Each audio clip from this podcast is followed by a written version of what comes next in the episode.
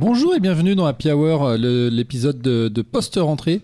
Euh, le jour commence à tomber, mais on est là, la lumière est allumée. Je suis toujours avec Marc, Alexandre, Jean-Victor. Salut. Salut les copains. Bonjour. On est très heureux, on est très heureux. Pff, oh là là. Voilà, la la, fatigue. la lumière, elle est allumée et De- pas à tous les étages. Hein, de, putain. retrouver- de vous retrouver pour ce nouveau numéro. On accueille Ange du site Factor News. Bonsoir, Salut Ange, ça va? Ça va très bien, merci pour l'invitation. Ah ben, on va euh, avoir une émission, euh, vous l'aurez compris, assez axée jeux vidéo, euh, puisqu'on va revenir sur, sur l'anniversaire de Factor News, 20 ans quand même. C'est pas rien, c'est quasiment l'âge d'Alexandre.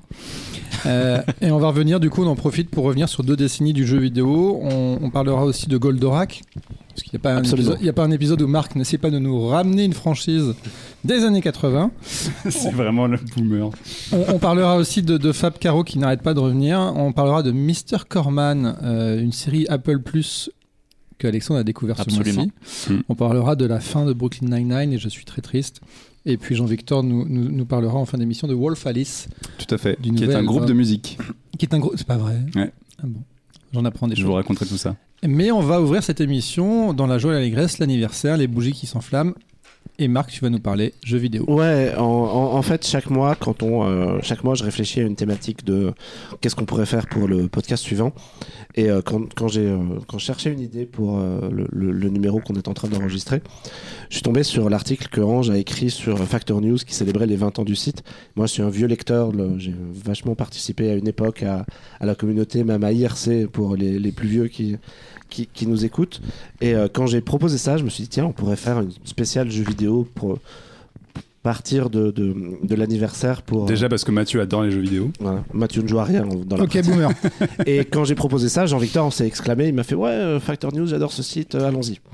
Tout à fait. Et du coup, je suis ravi de, euh, je, je suis ravi qu'on accueille Ange, connu sur les internets sous le pseudonyme de Zazal Nounours. C'est vrai, c'est moi. Depuis tout Euh, ce temps, c'était moi. Voilà, c'est lui. Et c'était un peu l'occasion de, de, de se balader un peu dans, euh, dans le 20 ans de jeux vidéo, comment les choses ont vachement changé en fait, parce que je me suis rendu compte qu'en 2001, c'était pas du tout le, le- le même délire que maintenant. Mais on peut peut-être dire un mot sur, euh, sur Factor euh, avant de, de plonger dans, dans, dans l'histoire du JV.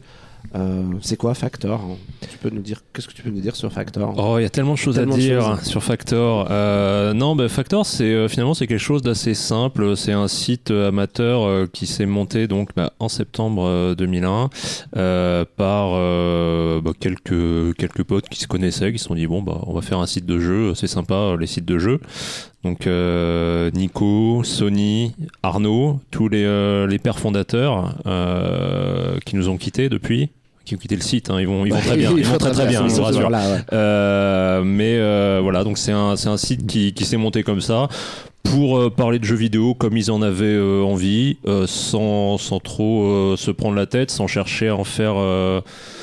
Euh, sans chercher à en faire un, site professionnel, hein. ils ont très vite compris qu'ils ne joueraient pas dans la même cour que, JV.com, que Gamecult, que toutes, euh, toutes ces grosses machines-là. Donc ça permettait d'avoir une certaine liberté de ton, on va dire. Euh, voilà, c'est ça, Factor. C'est un petit site amateur qui, euh, aussi incroyable que ça paraisse, c'est bien, oui, 20 ans plus tard, il est toujours là. C'est un petit peu le clone web du jeu vidéo. Mais en, vrai, moi, j'ai euh, j'ai souvent pensé ça en, en me rendant sur le site. J'ai même d'ailleurs volé des idées par, par le passé à Factor. dans- Fred, c'était lui. dans, dans des, des Bam. concepts, des trucs, je fais ah mais ça c'est bien, je vais le reprendre Euh, des, sur, des, sur des petites choses. Bah, parce que ouais, moi ce que j'aime vachement, c'est que c'est un, c'est un solide site euh, tenu par des bénévoles qui sont euh, très euh, garants d'une certaine indépendance. Alors surtout à l'heure maintenant des influenceurs où tout le monde plonge dans le, le public rédactionnel et euh, Oui, nous, je confirme, Et- on, influ- on influence plus rien du tout. Les attachés de presse, ils ont oublié nos numéros, plus personne nous vous êtes et- Non, non, c'est fini. Mais, mais du coup, ça, ça garantit un, un- un sérieux, un, un sérieux rédactionnel. Et moi, je trouve ça plutôt cool. Puis comme nous, c'est un site qui est. Voilà, qui.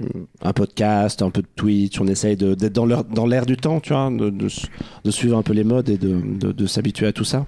Non, et pour les gens qui connaissent pas Factor News, il y a un truc moi qui, qui a fait que je suis un fidèle lecteur, c'est que c'est très drôle. C'est que vous avez un petit peu la même plume que Canard PC dans un, dans un délire assez Oui. proche, à savoir que même quand vous, que vous défonciez un jeu, que vous traitiez de l'actualité, que vous encensiez un jeu ou quoi, vous arrivez toujours à mettre un petit peu d'humour là-dedans et donc c'est très très plaisant à lire et bien plus que des jeuxvideo.com ou des sites euh, un peu mouse costaud et très professionnels qui sont très stricts, très rigides et qui sont un peu chiants quoi. Bah on essaye de parce que ça nous fait marrer donc euh, voilà jeux vidéo c'est un loisir c'est pas du tout notre profession on fait vraiment ça par pur plaisir donc euh, on se fait plaisir à en parler on se fait plaisir à l'écrire on se dit bon autant essayer de faire plaisir au lecteur en racontant euh, quelques conneries avec quand même un fond, un fond de sérieux.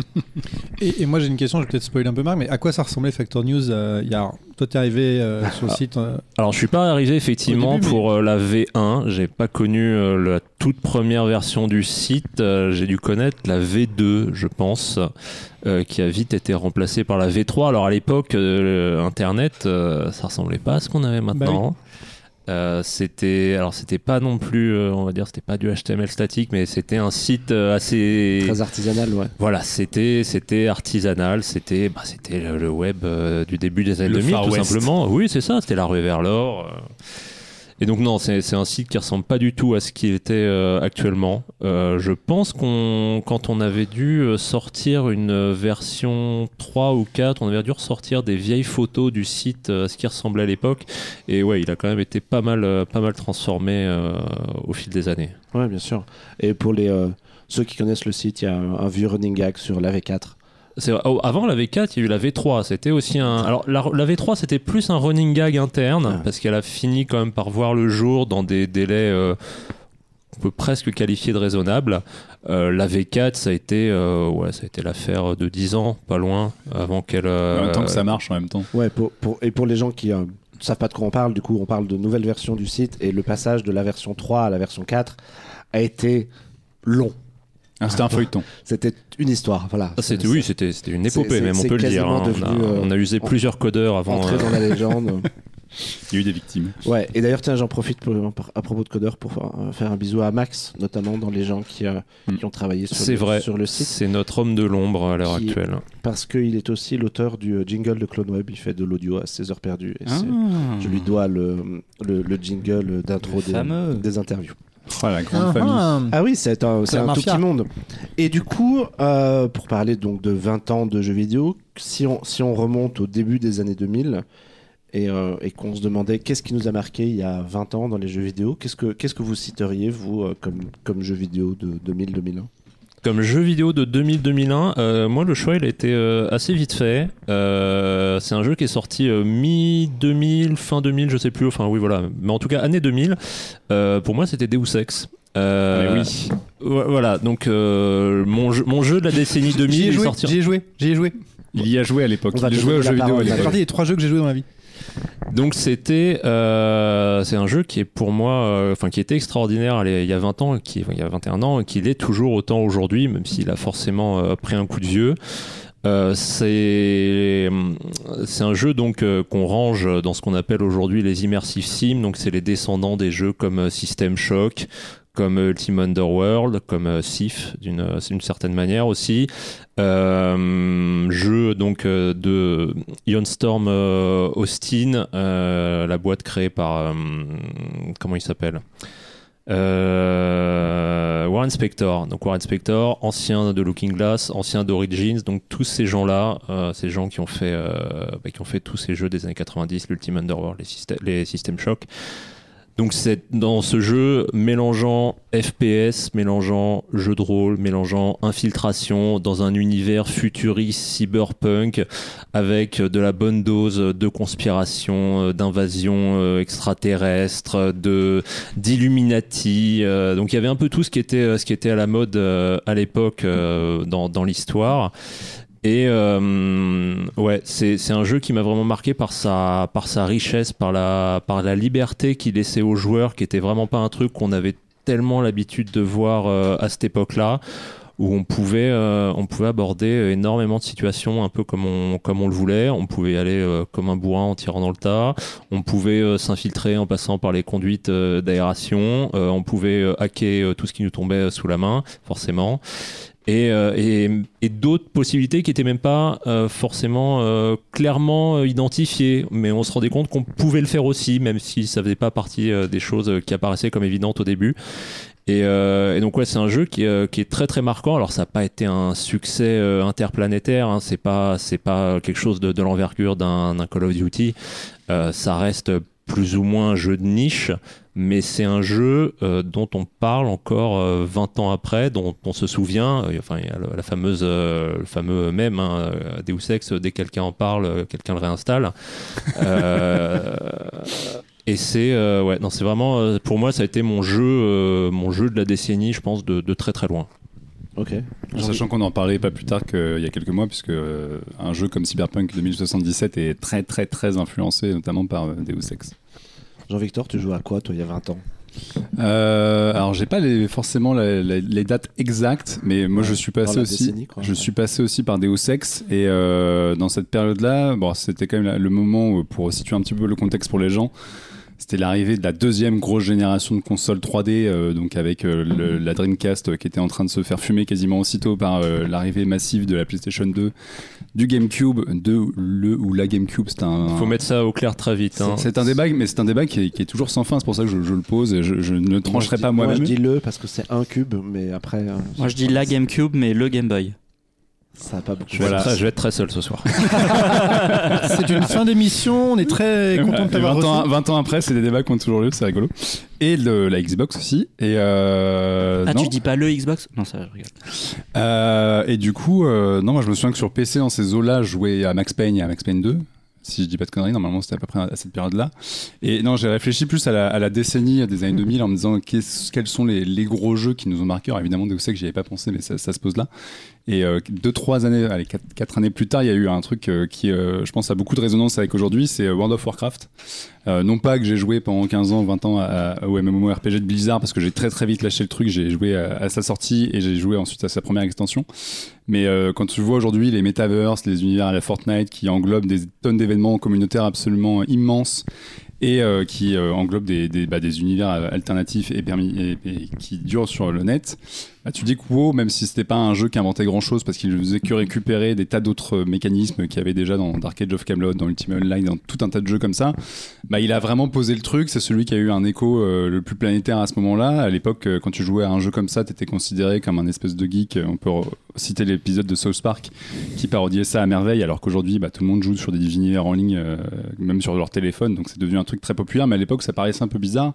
Et pourtant, il y avait déjà plus de 10 millions de joueurs dans, dans le monde. Et tu te dis, c'est un des premiers jeux qui a posé ce principe euh, de façon aussi planétaire d'univers sur lequel tout le monde se connecte et euh, qui a en fait euh, préfiguré quelque part un petit peu les presque les réseaux sociaux et en tout cas tout un tas de pratiques qui aujourd'hui sont complètement acquises dans la société mais qui à l'époque étaient un peu curieux. Moi je me souviens quand j'avais dit à ma maman à l'époque parce que j'étais adolescent qu'il fallait payer 10 mois tous les mois Enfin, 10 euros tous les mois, elle commençait à me regarder qu'est-ce que c'est que ton truc de merde là J'étais, allez, maman, s'il te plaît, je jouer à WoW. Et, euh, et donc, non, sur, la, sur la décennie, c'est peut-être le jeu qui m'a le plus marqué, même si c'est pas, euh, peut-être pas mon jeu préféré de l'époque. Il y a eu des tas d'autres trucs, notamment sur cette génération de consoles que j'ai cité tout à l'heure. Sur GameCube, il y a quand même eu des, il y a eu F0GX, qui est un jeu de course que, qu'on a, je pense, jamais égalé et qui, euh, plein de gens réclament une suite spirituelle depuis tout ce temps. Euh, il y a eu les Max Payne que j'ai cités, et puis il y a eu un tas- un tas d'autres jeux, mais ouais, celui qui m'est venu en premier à l'esprit sur cette euh, période-là, c'est World of Warcraft.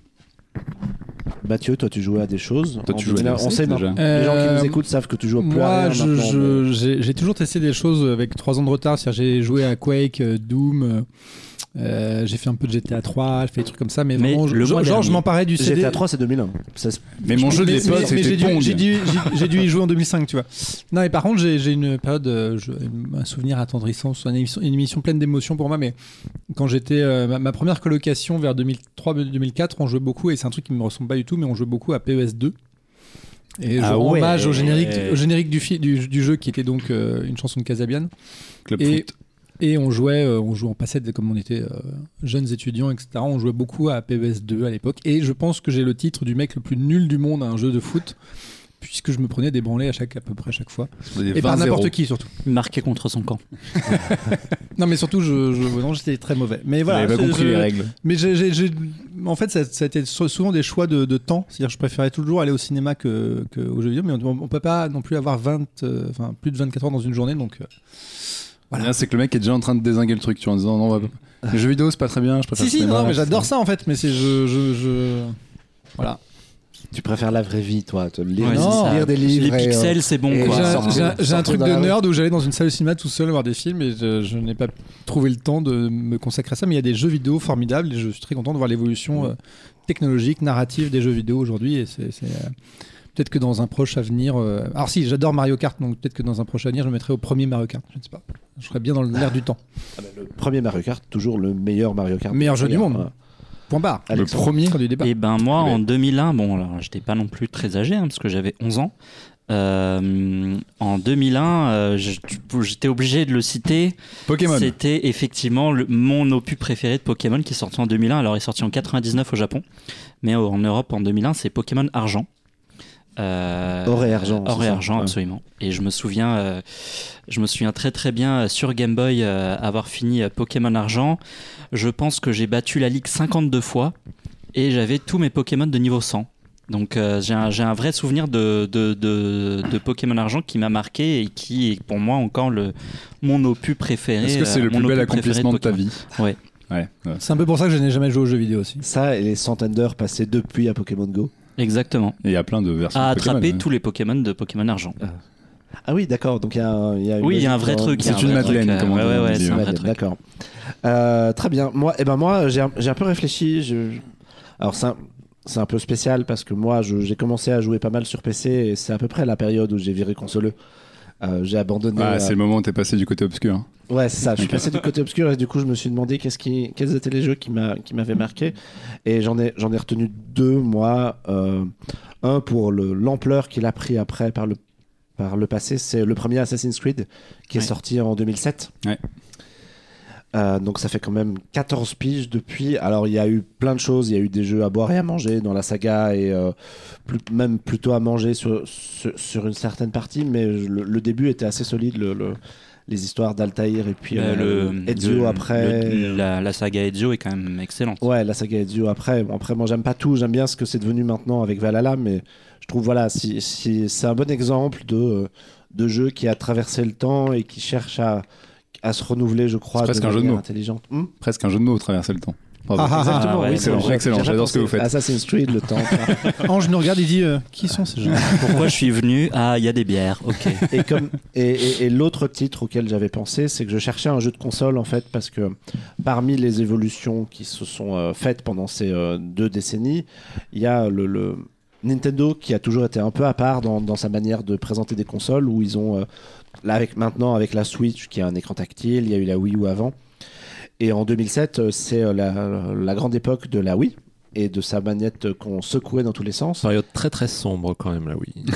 Euh, ouais, mais alors dedans, il y a Mario Galaxy. Et je trouve que Mario Galaxy, quand même, c'était un, c'était une belle adaptation de Mario et c'était une belle manière de, de jouer avec ce gameplay-là où, euh, où, où il a un peu novateur et un peu différent de ce que ça avait proposé. Alors, je sais, je te regarde, Ange, je sais que toi, tu es un PCiste à fond, donc du coup, les non, mais j'ai mais- une Wii aussi pour tout te dire. hein. Moi, Les- j'ai pas de honte.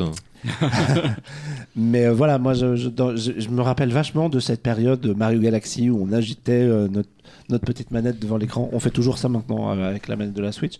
Mais Quelle voilà, il y avait, il y avait quelque Quelle chose. drôle d'idée. Ouais, c'était un- C'était une époque. Mais c'est marrant parce qu'en plus, la Wii à l'époque, c'est aussi un. On, on l'a pas dit, mais je pense que l'évolution majeure. euh, Tu me, tu corriges si je dis une connerie, Ange. L'évolution majeure sur ces 20 ans, c'est que bah, le jeu vidéo est devenu le premier euh, média de divertissement au monde. C'est euh, le médium qui rapporte le plus de thunes maintenant au monde de- devant le cinéma et la musique combinée. Et vraiment, tous les gens s'y sont mis. Alors, il y a toujours des gens qui considèrent que les jeux vidéo, c'est un truc de geek, notamment sur les chaînes d'information, etc. Et pourtant, euh, j'ai plus les chiffres, mais bon, en gros, une majorité de gens, euh, notamment en France, y jouent et s'y prêtent. Et, euh, et la Wii, ça fait, je pense, c'est parti une, des consoles qui a le plus mis des consoles dans les foyers parce que les gens se disaient ah on peut faire du sport en faisant des jeux vidéo c'est bien c'est plus un truc de branleur machin. Et euh, Wii Sport c'est super je peux faire du bowling chez moi incroyable. Et, euh, et c'est vrai que c'est un- c'est une console qui a été hyper populaire quoi. Et du coup, si on avance dans le temps, on avance d'une décennie, qu'est-ce que vous retiendriez de, comme jeu vidéo, disons récent, de la période euh, 2000, euh, 2010, 2000, 2011, 2021, ou même plus récent que ça. Qu'est- Qu'est-ce qui, euh, qu'est-ce qui vous a marqué euh, de plus récemment Alors, euh, pour la période euh, 2010-2021, 2020, euh, je me suis un peu gratté la tête parce qu'il y a quand même eu quelques, quelques très très bons jeux. Euh, ceux qui suivent un peu le calendrier se rappellent d'une année 2017 assez exceptionnelle. Euh, on a eu le dernier Zelda notamment, mais c'est pas lui que j'ai retenu. Euh, moi, c'est un jeu de 2016. euh, quatrième épisode, on va dire, d'une certaine série euh, c'est Doom. Euh, Doom 2016. Mm. Euh, donc le Doom 4 euh, qui ne s'appelle pas Doom 4 Le Doom Reboot aussi. sorte de voilà de, de reboot euh, de la série bon qui n'a jamais vraiment eu euh, une grosse euh, grosse euh, gros intérêt pour son scénario alors Doom 2016 euh, ça a été toute une aventure euh, parce que donc euh, id Software euh, avant Doom 2016 ils avaient fait Rage en 2010 2011 je sais plus trop. Euh, Rage c'était pas mauvais mais ça reste malgré tout un titre vraiment mineur dans l'histoire de, de id Software et ensuite, donc ce Doom 4, ils ont eu du mal à la coucher. Euh, pendant un moment, ça a été un truc qui ressemblait vaguement à une espèce de Call of Duty, euh, pour, le citer encore une fois. On a vu quelques, quelques images d'un truc qui semblait euh, pas exceptionnel.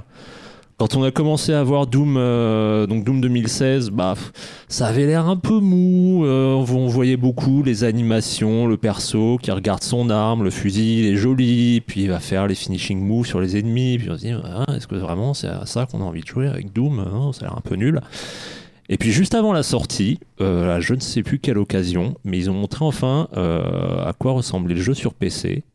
Et là, on- tout le monde a pris conscience que ouais, c'était vraiment Doom, c'était vraiment euh, le digne héritier de celui qui a, on va dire, pour faire un petit raccourci, inventé le FPS. Euh, donc vraiment euh, un, genre majeur aujourd'hui, une révolution en 93. Euh, et ouais, quand, on a vu Doom, arriver, donc ce Doom euh, 2016, euh, bon, c'est tous, je pense, enfin tous ceux qui, euh, qui aiment un peu l'FPS, c'est tous une très très grande claque dans la gueule, parce que c'est un jeu qui est, euh, déjà qui est absolument magnifique, mais qui est euh, d'une violence ininterrompue, qui réinvente les codes du genre. Non mais c'est vraiment c'est vraiment quelque chose hein, quand, on découvre Doom 2016 parce que donc ces fameux finishing moves qu'on a vus qui semblaient pas vraiment avoir leur place, ils ont été complètement pensés. C'est vraiment le c'est pratiquement la base du gameplay parce qu'on a très peu de vie, on a très peu de munitions.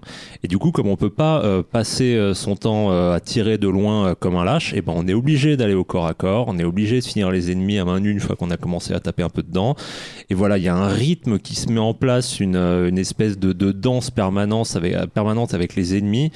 Et ça a été ouais un très très très grand jeu euh, qui a vraiment mis- remis euh, Software sur le devant de la scène. Ils ont affiné après la formule, après euh, donc avec euh, Doom Eternal euh, l'année dernière. Mais Doom 2016, ouais, moi c'est mon, c'est vraiment mon jeu de la de la décennie euh, 2010-2020.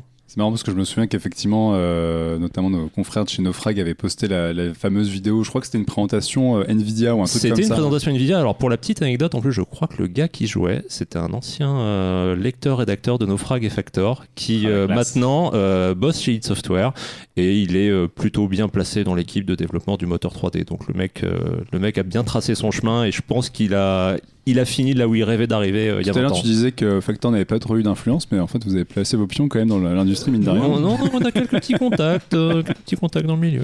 Mais ouais, je me souviens, c'est marrant parce qu'ils avaient fait toute leur promotion euh, en montrant en fait des vidéos de gameplay sur console, donc avec un gameplay à la manette au stick, et effectivement, tu voyais ne serait-ce que le mec bouger son canon, tu faisais oh putain, c'est très lent. Et euh, je crois que c'était trois semaines avant cette vidéo, enfin, on a vu cette démonstration et tout le monde a fait oh putain, en fait, le jeu a l'air mortel. et là, c'est sorti et tout le monde a fait ok, bon, ils sont pas foutus de notre gueule, effectivement, Doom de retour. Ouais, c'était c'était exactement ça. hein. Je pense que tout le monde était très très tiède jusqu'à quelques semaines avant la sortie. En plus, entre temps, donc id Software s'était passé chez euh, chez Bethesda, donc Mm. on savait pas trop euh, à quel point ils allaient s'être fait euh, s'être fait un peu un peu manger, mais euh, non non, ils ont eu euh, ils ont eu les, les mains libres pour faire ce qu'ils avaient envie de faire. Ils ont vraiment tapé très très très très fort. Et, toi, Mathieu, tu as joué à Doom à l'époque, pas, pas au Alors moi j'ai 2016, joué, mais j'ai joué au premier sur Ouais. PC J'ai joué au premier, Ah, il mais me semblait bien. En 2020. Voilà, parce qu'il est toujours un peu en retard. mais euh, non non mais je, je- je- je- j'aime beaucoup le FPS c'est très euh, c'est très cool très relaxé. Euh, Moi, Doom, ça me relaxe par exemple. mais euh, non mais je pensais je réfléchissais à un truc moi j'ai pas forcément la patience dans le jeu vidéo de refaire les jeux des fois je, je les finis je suis content mais je les ai finis en mode un peu cool Mais donc, tu l'as fini à l'époque? Euh, Le premier ou le premier, deux ouais, ou ouais, le le tout premier euh, le tout premier j'y avais passé beaucoup de temps mais il n'y avait pas non plus une pléthore de jeux comme comme aujourd'hui et je pense que je, moi j'étais dans ma petite campagne euh, peinard et j'avais Dis-toi que Doom t'a atteint. T'as réussi à te trouver dans ta petite Mais- campagne. Tout à fait. Mais, euh, mais j'étais équipé d'un PC assez tôt. Euh, mais moi, enfin, je vais peut-être pas euh, spoiler une prochaine question, mais la, la- la décennie 2010, bah, évidemment, moi j'ai un sujet vraiment porteur. Qui est la, V- qui est la VR, c'est ça Qui est la VR. on en, on, en, rev- on en reparlera après, Voilà. on, on va, on va finir un peu sur les jeux plus euh, classiques. Jean-Victor, toi, les années 2010, 2000 jusqu'à 2000 Euh, je peux en dire deux, j'ai le droit? Ouais, bien sûr. Allez, euh, non, il y, en a deux. Euh, Il y en a un dont j'ai déjà parlé dans cette émission, mais il y a- enfin, dans ce podcast il y a très très longtemps, c'est The Witcher 3. Je trouve On le ça- repartagera. Ah oui, parce que c'est un, un jeu. euh, de- c'est la première fois qu'un jeu, euh, tout simplement, arrivait à m'émouvoir et à, à- à créer des personnages qui vraiment prenaient une épaisseur, etc. Et où je trouvais que tu t'étais vraiment immergé dans un monde avec son histoire et où il y avait de la dramaturgie, où il y avait du sens dans ce que ça, dans ce que tes actions faisaient, etc. Donc c'était un jeu qui m'avait complètement scotché de ce point de vue-là en me disant, ok, le jeu vidéo est en train de passer une étape et ça maintenant c'est possible. Et, euh, ça reste encore aujourd'hui un de mes, je pense, trois jeux préférés. Et à chaque fois, euh, chaque fois que je vois une vidéo, je me dis, oh, faut pas que je replonge, ça va me reprendre un mois et demi, mais ça sera génial. Mais j'ai une vie, donc je peux pas le faire. Euh, et sinon, dans un jeu que j'avais adoré dans les années euh, 2000, 2010, 2000, euh, 2020, même si c'est pas impossible que ce soit pile poil à la jonction, c'est Portal 2 de nos amis de chez euh, Valve. Je sais plus si c'est- si c'est 2009 ou 2010, mais je vais, tricher un peu. Euh, Portal 2, euh, bah, c'est la suite de Portal comme son nom l'indique. C'est un jeu où vous êtes un espèce de vous êtes un, un laboratoire, un, rat de laboratoire qui doit euh, résoudre des espèces d'énigmes avec un fusil qui tire un portail bleu et un portail rouge. Et quand vous passez dans le bleu, vous ressortez par le, enfin, un portail orange.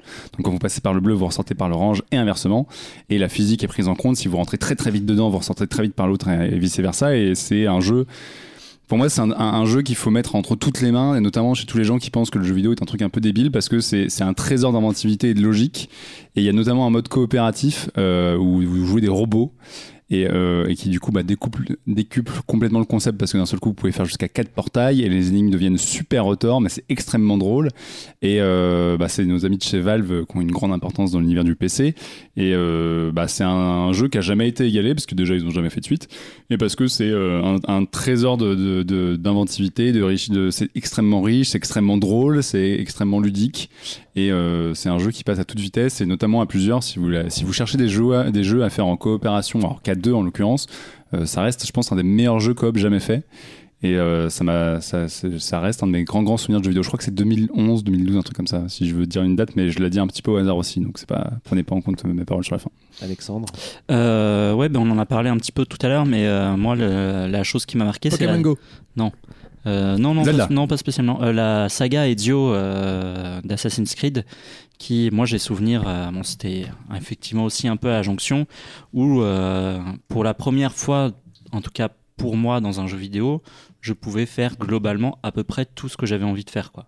Je pouvais grimper n'importe où, c'était j'avais pas nager. ouvert, euh, oui, il pouvait pas nager, oui. Bon, on peut pas tout avoir. c'est vrai que je pouvais pas nager ouais. tu tombais Ouais. dans les canals de Venise comme une merde Oui. j'avais oublié ça Euh, donc ça, ça c'est un, un- un jeu vraiment la saga Ezio qui m'a vraiment marqué dans Assassin's Creed, dans Assassin's Creed, oui.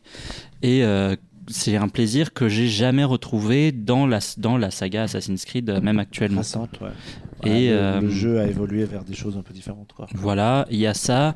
Et aussi, j'avais pensé à God of War 3, euh, le dernier en date. Euh, 4 4, pardon. Euh, que, qui m'a vraiment bouleversé et auquel j'ai eu un vrai attachement avec les personnages. Ok. Mathieu, est-ce que je te pose la question? Est-ce que, est que de 2010 à 2020, tu as joué à quelque chose qui n'est pas en VR hein, ou, ou pas?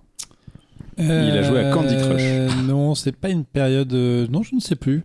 Euh, Qu'est-ce que j'ai fait? Non, non, j'ai dû jouer, dû, tester un peu des- du truc de GTA. De... Non, je, je, me- je me suis. En vrai, la, VR étant arrivée dès 2015-2016, je pense que je me suis assez frotté bah, à ça. basculé dedans. On, en- on va, on va en parler euh, après. Ouais, moi, euh, je me suis un peu posé la question de savoir. euh, alors, la facilité, ça aurait été pour moi de, de répondre Zelda Breath of the Wild parce que Oui, parce que vous en parlez quand même très régulièrement. On, hein. on en avait, on avait parlé vachement du premier ici et le, le jeu revient souvent sur le tapis. Et maintenant que je joue à des choses où le personnage ne peut pas tout faire comme dans Zelda, ça m'horripile. En ce moment, je joue à un petit jeu sur PlayStation qui s'appelle Kena. Euh, le, et le pont des esprits, Br- Br- Bridge of Spirit, elle, elle peut pas grimper partout et je trouve ça absolument insupportable parce que je comprends pas qu'il y a un caillou devant et le personnage refuse de sauter dessus. Je trouve que en 2020, c'est plus un truc qui est possible dans en l'histoire. du- 2021 2021. Non, je, je pense pas que Kena ait, ait la, ait la volonté de, de rivaliser avec euh, Breath of the Wild, mais c'est vrai que par Mais en exemple, termes à- de gameplay, je trouve ça un peu horripilant de se dire que t'es- t'es limité par des choses en fait. non, mais tu même à la sortie de Zelda, celui qui a été qui est sorti euh, quelques jours près en même temps, c'était le premier Horizon. Et, euh, et lui, il était beaucoup plus, beaucoup plus traditionnel, beaucoup plus rigide. Si t'étais pas sur les petites, euh, les petites marques jaunes, bah tu grimpais pas. hein. Tu pouvais pas, tu pouvais pas aller où tu voulais. Donc c'est vrai que, que Breath of the Wild, il a apporté quelque chose d'absolument, euh, d'absolument extraordinaire, une liberté totale, euh, plus, enfin une, une ouverture euh, dans, dans ce qu'on peut faire, dans les possibilités qui sont laissées aux joueurs de, voilà, de, de découvrir, de faire un peu comme, euh, comme il veut, euh, faire le, le jeu à sa carte. hein. Enfin, on, on l'a tous vu, hein, les, les mecs qui lancent la partie et qui dix minutes plus tard sont dans le et vont défoncer, euh, défoncer Ganon, alors que nous, joueurs de base, on passe 120 heures dessus avant d'arriver euh, à la fin. Donc il y avait une, euh, richesse qui est, je pense, encore aujourd'hui inégalée dans le jeu. Ok. Et moi, du coup, pour répondre à ma propre question, je me suis posé la question de qu'est-ce qui m'avait marqué et j'ai repensé aux jeux vidéo de super-héros. Et je me suis dit, quand même, pendant quasiment une quinzaine d'années, on a vraiment eu des belles grosses daubes adaptées de, euh, de franchises. Attends, sur qui- GameCube, Spider-Man 2, c'était cool. qui hein. ne ressemblait Oui, à c'est vrai. Et puis euh, là récemment, alors tout à fait par hasard, mais il se trouve que n'avait ma- pas prévu cette réponse. j'avais pas prévu cette je, je connais pas le jeu en fait, du coup c'est pour ça que. Ah, Spider-Man 2, c'était cool à l'époque. Non, mais par- pour, pour raconter une petite histoire dont tout le monde se fout, ma PlayStation a installé récemment une mise à jour de Spider-Man Miles Morales. Hmm. Et euh, du coup, j'ai repensé au Spider-Man de- d'Insomniac, le, le- le jeu PS4. Ouais. Et euh, je trouve que c'est l'aboutissement de euh, 20 piges de jeux vidéo, en sachant que avant ça, il y a eu la trilogie euh, Batman Ouais, ce que Arkham. j'allais dire, il y a quand même les Arkham. Mais Spider-Man a vachement euh, pris des idées en fait Mm. à Batman dans, la man- dans le- le- les combats notamment, tout ça c'est vachement, c'est vachement repris. Mais je trouve que c'est vraiment le premier jeu vidéo de super-héros où j'ai vraiment l'impression d'incarner pleinement le personnage. J'ai j'ai un, un petit peu des petites retenues parfois sur, euh, sur, les, sur les Batman Arkham parce que je trouve que l'ambiance est parfois un peu forcée, le côté euh, arkhamisé des villes dans le deuxième et compagnie, ça m'a Ouais, c'est un saoulé. peu gros le scénario. Ouais. C'était un- c'était un- m'avait un peu saoulé. Et du coup, euh, voilà, euh, le, le côté se balader dans New York en toute liberté pour faire absolument ce qu'on veut, swinger de toile en toile et aller taper des méchants au coin des rues, ça ça m'a vraiment plu. Et justement, là, je refais complètement pour le plaisir Miles Morales et euh, je passe vraiment un, un super moment pour Ah, citer, un euh, bon moment, le- le- merci. la petite phrase d'Alexandre de, de chaque podcast. Mais Est-ce que tu fais ça parce que tu n'as pas de jeu sur PS5 Maintenant, parce qu'il y, a Ken- il y a Kena en même temps, il y, a des- Ouais. il y a des choses qui arrivent, mais je sais pas, ça m'a, ça m'a pris. Je me suis dit, ah, j'ai un petit peu de temps, euh, j'ai envie de me balader dans New York. euh, Ça fait longtemps que j'étais pas Spider-Man, c'est parti. ouais, voilà, exactement. J'aime, bien euh, mettre ce costume et, et- et swinguer On de veut pas toile savoir en- ce qui se passe chez toi. swinguer de, de- de toile en toile. Bah tiens, Ma- Mathieu, je vais, te, je vais te filer la parole du coup, puisque tu, tu voulais en parler. Il y a eu, pendant cette deux décennies, il y a eu la VR. La VR qui n'existait pas en 2001. Euh, bah, y a- qui est si, arrivé- si, Alors, attends, il y a eu le alors- Virtual Boy avant, mais Alors, attention, le Virtual attention, Boy, mais je- je crois même pas que ça a jamais été apporté Je, Ouais. suis en train de bosser sur un historique de la VR et du coup, euh, je peux te dire qu'il y avait des trucs qui existaient avant 2000. est-ce que le Virtual Boy est compris dedans? Non, mais il y a des trucs de- d'arcade, euh, beaucoup. Il y avait le Virtual Boy, il y avait le Sega VR, il y avait quelques petits trucs qui, qui, aujourd'hui feraient bien, bien rire les gens. Mais euh, oui, non, c'est les années 2010, évidemment, l'arrivée d'Oculus dès 2012-2013, le rachat par Facebook, blablabla, tout ça. Euh, et c'est un modèle qui se cherche encore. Mais euh, on avait chroniqué ici Half-Life euh, Alex. Yes. Euh, je pourrais citer des trucs comme Beat Saber ou Super Hot qui sont très cool à jouer en VR. Après, ça, ça- ça- ça- la discussion pourrait se porter aussi sur est-ce qu'on peut passer autant de temps sous un casque que devant une télévision. Euh, moi, ce que je note surtout, mais je rebondirais sur ce que disait Jean-Victor sur l'évolution des jeux vidéo, que ce soit la, la présence auprès du public et tout, mais le jeu vidéo aujourd'hui euh, s'apprête à franchir des grandes étapes pour aller en fait influencer de manière très directe et techniquement les, industries du cinéma et de l'audiovisuel notamment et de la musique et d'autres, parce qu'en dehors de ces fameux métaverses euh, qui peuvent être aujourd'hui visibles dans des casques VR, mais aussi sur YouTube, etc., euh, les technologies, notamment du temps réel, avec Unity, Unreal, etc., sont des technologies qui vont, qui sont, que vous, vous connaissez à travers le jeu vidéo, et qui ont demain, enfin aujourd'hui, à partir de, des quelques exemples récents que sont The Mandalorian et tout, vont influencer les- la production du cinéma et de la télévision notamment, euh, ou le tournage, ou, ou un futur concert et tout. Et en fait, c'est assez euh, effarant de voir que, euh, et y compris en France, je citerai pas de nom, mais il y a déjà deux ou trois studios de, de production en, en temps réel, et, et en fait, tout ça va changer énormément de choses. Quoi. Et, et c'est là qu'on voit que le jeu vidéo, en 20 ans, a acquis un statut majeur, pas que financièrement, mais en, tec- les technologies de- du jeu vidéo vont être éprouvées maintenant sur le tournage des petits et des gros films. Et- Ouais, Et plus que ça, parce que quand tu regardes les plateaux euh, augmentés à la télévision, que ce soit pour faire Oui. la météo ou que ce soit même pour agrandir un plateau de télé Ah non, parce qu'ils ont mis trois fonds verts, euh, c'est ces moteurs-là qui sont derrière et qui permettent euh, de faire des, des plateaux qui ont l'air gigantesques alors qu'en fait c'est une boîte avec des fonds verts. Quoi. Oui, non, mais euh, des fonds verts et des écrans LED, et c'est autant utilisé aujourd'hui pour les émissions de Stéphane Bern que pour le dernier blockbuster euh, français ou, ou américain. Et en fait, ce qui est fou, c'est que, c'est que tout ça vient du jeu vidéo, en fait. Donc voilà, j'ai pas d'exemple euh, net, mais je, te dirais que s'il y avait un jeu VR à retenir, alors moi je, n'ai pas euh, testé Half-Life Alix, mais je fais amplement confiance à Jean-Victor euh, sur son retour. Moi, ce qui me fait bien marrer, c'est des trucs un peu simples, un peu pixelisés justement. Un peu comme Super Hot. Super Hot me semble, et je sais qu'il y a une version PS qui existe, qui n'est pas du tout, pas du tout VR, et je trouve que le, concept du jeu en lui-même se prête énormément à la VR, et, je te ferai plaisir aussi en citant Star Wars, puisqu'il y, a- il y a différents jeux Star Wars assez cool en VR. Ouais, euh, il y a eu euh, celui, le Vader Immortal et Vader, et, euh, et Rogue Squadron aussi, où on pouvait jouer avec un casque. Ah oui, VR Squadron sur la tout court, ouais, tu peux jouer en VR. ouais. Mais Super Hot, ça fait un peu. euh, c'est mon sport de la journée des fois. Ça. En VR, toi, Orange, il y a un jeu comme ça qui t'a marqué récemment? Alix.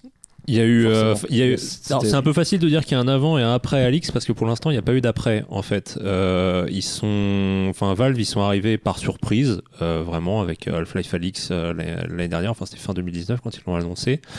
Euh, personne les avait vus venir. Euh, puis clairement ils sont arrivés, ils ont mis les couilles sur la table, et ils ont mis tout le monde d'accord.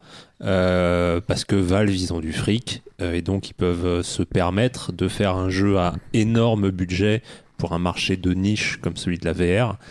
Et ouais, ils ont vraiment montré euh, ce, que pouvait, euh, ce que pouvait apporter le jeu en VR en termes d'immersion, en termes de possibilités d'interaction avec le décor, qui sont, euh, oui, qui étaient jamais vus avant et qui sont, je pense, toujours jamais vus aujourd'hui.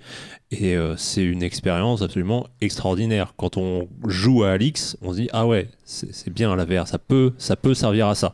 Et euh, le problème, c'est que des Valve, bah, il y en a pas deux. Et il n'y a personne qui a euh, jusqu'à maintenant réussi euh, à proposer une expérience euh, de ce genre, enfin à, de, à cette hauteur-là en tout cas. Bah, L'équipement euh, progresse nettement, donc j'espère que dans quelques mois, voire années, on aura des, des, équipements un peu plus légers et surtout des capacités de calcul euh, et puis, euh, et puis visuels plus, poussées pour qu'on aille chercher des jeux, euh, et y compris sur les franchises, parce qu'aussi Half-Life, c'est une franchise et que je pense qu'il y avait une attente telle euh, autour du, nouveau, du, nouvel opus que euh, le passer en VR a ramené des gens et Valve étant impliqué sur Steam et Steam étant un, un store VR aussi. Je pense qu'il y avait un calcul assez intéressant de, de la part de Valve. Quoi. Mais, mais euh, oui, je pense que la réussite artistique du, du titre est assez, euh, assez bluffante. Quoi. Ouais, puis c'est surtout qu'effectivement, euh, Ange dit, c'est aussi une histoire d'argent parce que ces jeux-là coûtent un fric absolument monstrueux et c'est vrai que partir du principe qu'on va injecter des millions et des millions pour faire un jeu qui va être joué quand même par pas grand monde, faut pas se le cacher. C'était un, pari et euh, des grosses boîtes qui sont susceptibles de mettre autant de thunes dans un jeu comme ça, que ce soit Electronic Arts, que ce soit Ubisoft ou que ce soit d'autres gens, enfin d'autres distributeurs Activision par exemple, bah eux ça les intéresse pas parce qu'ils ont une quête de profit absolue et l'avantage de Valve c'est que c'est une boîte qui a une espèce de semi-indépendance, qui a Steam en, en, en intraveineuse pour euh, faire des comptes financiers absolument monstrueux. Et ils peuvent se le permettre. Alors peut-être que Epic pourrait, euh, pourrait tenter un truc, mais je sais même pas s'ils ont l'envie ou quoi. Donc, euh, bon. Non, Epic, ils ont Fortnite qui fait voilà, qui fait rentrer, qui fait rentrer les lingots d'or euh, tous les jours, mais mais c'est à peu près tout. Non, il y a eu Electronic Arts qui a tenté avec un Medal of Honor. Ah oui, c'est vrai. qui, Qui apparemment était un peu pété, vautré, je crois. Mais non, dans les très très gros aussi, tu vas avoir les, euh, les modes VR euh, annexes. Il y avait eu quand même le Resident Evil 7 Ouais. euh, qui était jouable en VR, bon que Sur sur, euh, sur PlayStation, PS4. euh, malheureusement, Capcom s'est jamais décidé à le sortir sur PC. T'as eu euh, quelques un petit mode annexe pour pour le dernier Ace Combat aussi. Mais voilà, c'est un bonus en plus d'un gros jeu au format classique. C'est pas une super production VR. Ça, euh, ça c'est vrai qu'à l'heure actuelle, il n'y en a pas. Et euh, bon, je ne sais pas si on aura un jour, parce que la VR, je reste persuadé que ça restera un marché de, de, niche, qui continuera, qui proposera des belles choses, mais qui aura jamais. euh, Enfin voilà, il y a des 100, il y a quoi 110 millions euh, de euh, enfin 100 millions de PlayStation, il y aura jamais 100 millions de casques VR donc tu peux tu peux pas envisager euh, un public aussi nombreux que sur ta PlayStation ou ta Xbox ou même ton PC ou ta Switch. Donc tu peux pas faire un aussi gros budget dans un jeu VR quand tu sais que si tu en vends 200 000 exemplaires, ce sera, ce sera jackpot. Donc il faudra, il faudra faire avec, il faudra compter sur euh, ouais, des, des valves qui peuvent se permettre de mettre des millions dans un jeu, et puis bah, même si c'est limite une perte sèche pour eux, euh, ils s'en foutent un petit peu. Ouais, parce que derrière ça rentabilise. Et y a, y a- ceci dit, il y a, y a peut-être un truc qui va faire un peu bouger les choses et qui est très entendu, c'est le prochain casque PlayStation. Parce que mine de rien, le PSVR a permis à plein de gens de s'y essayer pour un coût euh, un peu réduit parce que jusqu'ici et avant l'arrivée de l'Oculus Quest, la VR coûtait très très cher et euh, il y a plein de gens qui, sont mis à ça avec le PSVR, même si c'était une expérience un peu biaisée parce que les paramètres techniques et la liberté que normalement offre le médium étaient un peu ici limitées.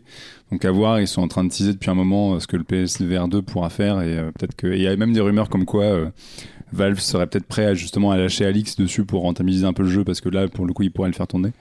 Donc à voir ce qui ce qui de tout ça quoi. Et je, je ferai un, coup, un joli clin d'œil à la thématique de cette émission en disant que la VR, c'est aussi le retour de l'arcade.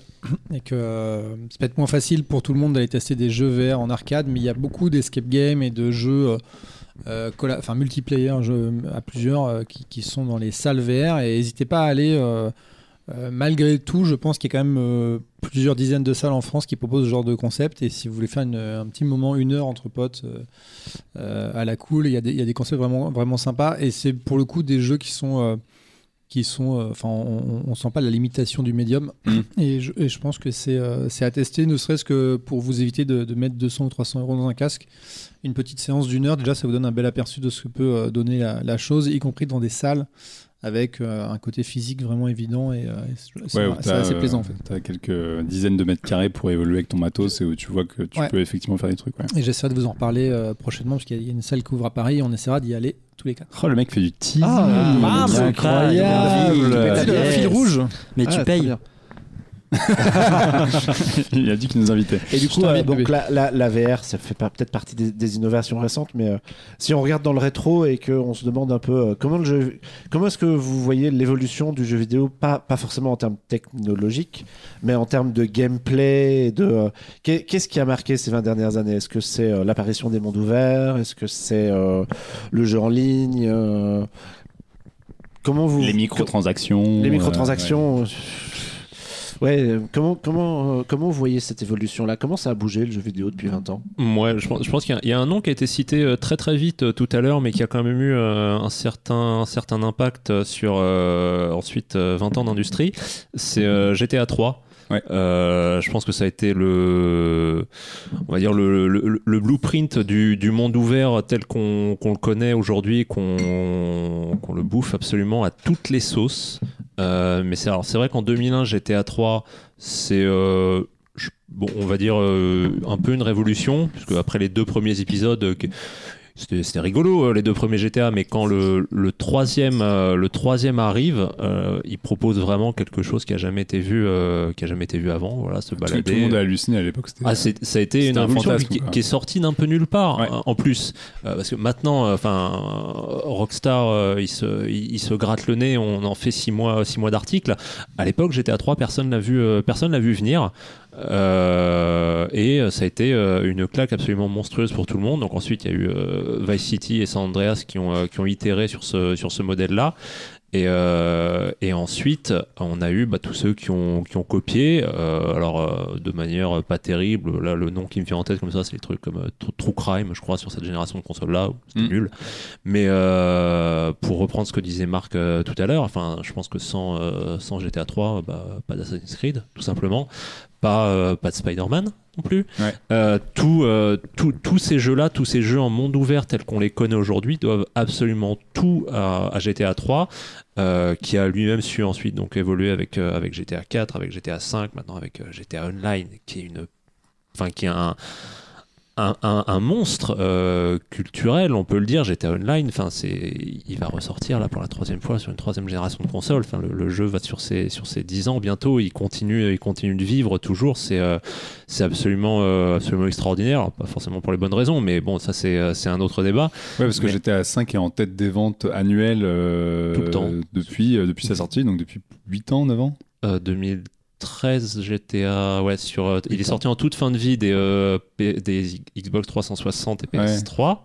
Il a vite été porté sur la génération Xbox One, PS4 et PC. Et là, il va revenir, encore une fois, sur euh, PS5 et Xbox Series euh, bon, c'est la version PC qui dit pas son nom, hein, mais ça c'est euh, c'est c'est pas très important à la limite. Mais ce qui est euh, ce qui est notable, c'est qu'on va ressortir encore GTA 5, on va ressortir encore GTA Online. Ça va continuer à faire rentrer des brouettes de pognon euh, dans le compte en banque euh, de Rockstar. Et, euh, et ouais, et tout ça, tout ça, ça remonte à GTA 3 euh, en, en 2001. Et, ouais, le, le, le jeu vidéo tel qu'il est aujourd'hui serait probablement très très très différent s'il n'y avait pas eu ce titre-là. Un peu plus linéaire. Mais effectivement, ouais, le, le genre, le, bah, je disais un peu tout à l'heure avec Warcraft, c'est effectivement GTA 3. Je pense que le, quand tu prends un film comme Ready Player One et ce qu'il montre, il est peut-être pas très éloigné de la vérité. Alors, à savoir si ce sera avec des casques VR, si ce sera directement sur des, des téléphones, des montres euh, méga puissantes ou quoi. Mais c'est, je pense que le futur du jeu vidéo, il est amené à. Le jeu vidéo, en fait, il se déploie un peu partout. Alors, aujourd'hui, on peut aussi dire ça avec le cinéma et les séries avec Netflix, etc. Mais tout le monde joue d'une façon ou d'une autre, que ce soit un petit jeu à la con où tu déplaces 3 pixels sur ton téléphone ou que tu es payé 70 balles pour euh, mettre le dernier AAA dans ta console ou ton PC. Et, euh, et ce qui est in- intéressant à voir, c'est comment effectivement le, jeu va essayer de créer des univers de plus en plus gigantesques et de te faire passer de plus en plus le nombre d'heures dedans et de, t'impliquer de plus en plus. Euh, donc moi je pense qu'il y a un, truc à jouer, et, enfin qui est déjà en train de se jouer, euh, typiquement Fortnite le montre, mais en comment tu, tu la vie des gens et c'est un peu ce que je cherche à faire ces jeux-là, à, à savoir comment te faire passer le plus de temps possible sur ton écran pour vraiment que tu décroches jamais et que tu finisses par sortir la carte bleue pour réinjecter de la thune dedans. C'est pas forcément le truc le plus, euh, le plus joyeux parce que c'est pas forcément ce qu'on a envie de voir dans le jeu vidéo. On a envie que ça reste quand même des propositions artistiques, etc. Mais il y a un truc comme ça de, de, médias gigantesques et de, de mondes parallèles euh, à voir. Jusqu'où ça ira, il faut voir euh, que des. Enfin, faut espérer que des mecs comme euh, les développeurs de chez Nintendo, etc., qui sont des, des vieux de la vieille et qui ont toujours gardé à l'esprit le principe qu'un jeu, c'est un jeu, comme son nom l'indique, et qu'il faut que ce soit amusant et que, tu, que ce soit ludique. Bah, aura- tu- je pense qu'il y aura toujours des garde-fous comme ça qui permettront quand même d'avoir une expérience un petit peu fun et euh, à l'inverse de, je sais pas, typiquement Activision, qui est un studio qui est quand même en train de tourner en espèce de monstre gigantesque, ou Epic Games, euh, qui fait des choses très bien. Ils ont un moteur graphique qui est la référence et ça permet de développer des jeux super. Mais typiquement, je pense que personne ici ne joue à Fortnite ou n'a envie d'y jouer parce que c'est un truc un peu dégueulasse, quoi. Ouais, moi j'ai testé, je crois que je suis vraiment trop vieux pour ces conneries. j'ai te- j'ai tenu une heure à Fortnite, je fais mais J'ai regardé histoire quelqu'un jouer à Fortnite, j'ai rien compris. Mais on est, on s'est, c'est Oui, On est les boomers de vieux, On est Fortnite. trop vieux, c'est oui. c'est plus pour nous ces trucs-là. Il y a un truc que je trouve intéressant dans ce que tu dis, c'est que euh, c'est- si on peut retenir quelque chose aussi de ces 20 ans, c'est la démocratisation du jeu. Mm. Puisque finalement, comme tu disais si bien, bah, fin- il y a 20 piges, c'était quand même un truc de, un peu de nerd et de, de gens qui jouaient euh, sur console Nintendo et dans, sur PC dans leur garage et ce genre de trucs. Maintenant, Et les joueurs PC à l'époque, ils étaient pas bien vus. Hein. C'était vraiment un nerd. quoi. Exactement. Maintenant, euh, c'est c'est d'autant plus devenu des arguments marketing, mais tout le monde joue à des jeux vidéo à un moment donné, que ça soit sous un casque, dans, dans le métro sur un téléphone, euh, euh, en faisant du sport, parce que ça devient, ça reste du jeu vidéo quelque part, non c'est c'est peut-être aussi un des, un des trucs les plus, euh, les, les plus marquants de, de, de ces 20 dernières années. Euh, voilà. Est-ce que vous avez quelque chose à ajouter? Sinon, je voulais vous parler du Ben, futur, moi. Il y a des choses quand même plutôt intér- il y a il y a, il y a deux choses enfin deux choses et demie dans lesquelles on n'a pas parlé on n'a pas trop parlé des de ces jeux où en fait tu joues pas vraiment tu sais ces espèces de longues cinématiques moi qui me saoule un peu j'y joue pas mais où tu appuies sur trois boutons toutes les cinq minutes et puis il se Ah, passe et un tu vois, avec les QTE, etc. ouais Genre les jeux de David Cage, euh, Ouais. Heavy Rain, tout ça. Ouais. C'est un truc. euh, Mais ça nous C'est un intéresse truc un peu particulier, mais c'est non, mais- mais c'est vrai que ça- c'est un- c'est aussi une tendance qui a eu un moment de, de faire des jeux. euh, bah, on, a, on a cité le nom de Call of Duty qui est un peu connu pour ça, où c'est des, ça- c'est- il y a des, des- des opus qui sont très sympas, mais où effectivement le blockbuster du vidéo est devenu un peu aussi une espèce d'immense cinématique où euh, t'avances et t'en prends plein la gueule, mais en fait ta manette t'y touche pas. Et tu regardes le truc, tu fais c'est très bien, mais je me fais un peu chier quoi.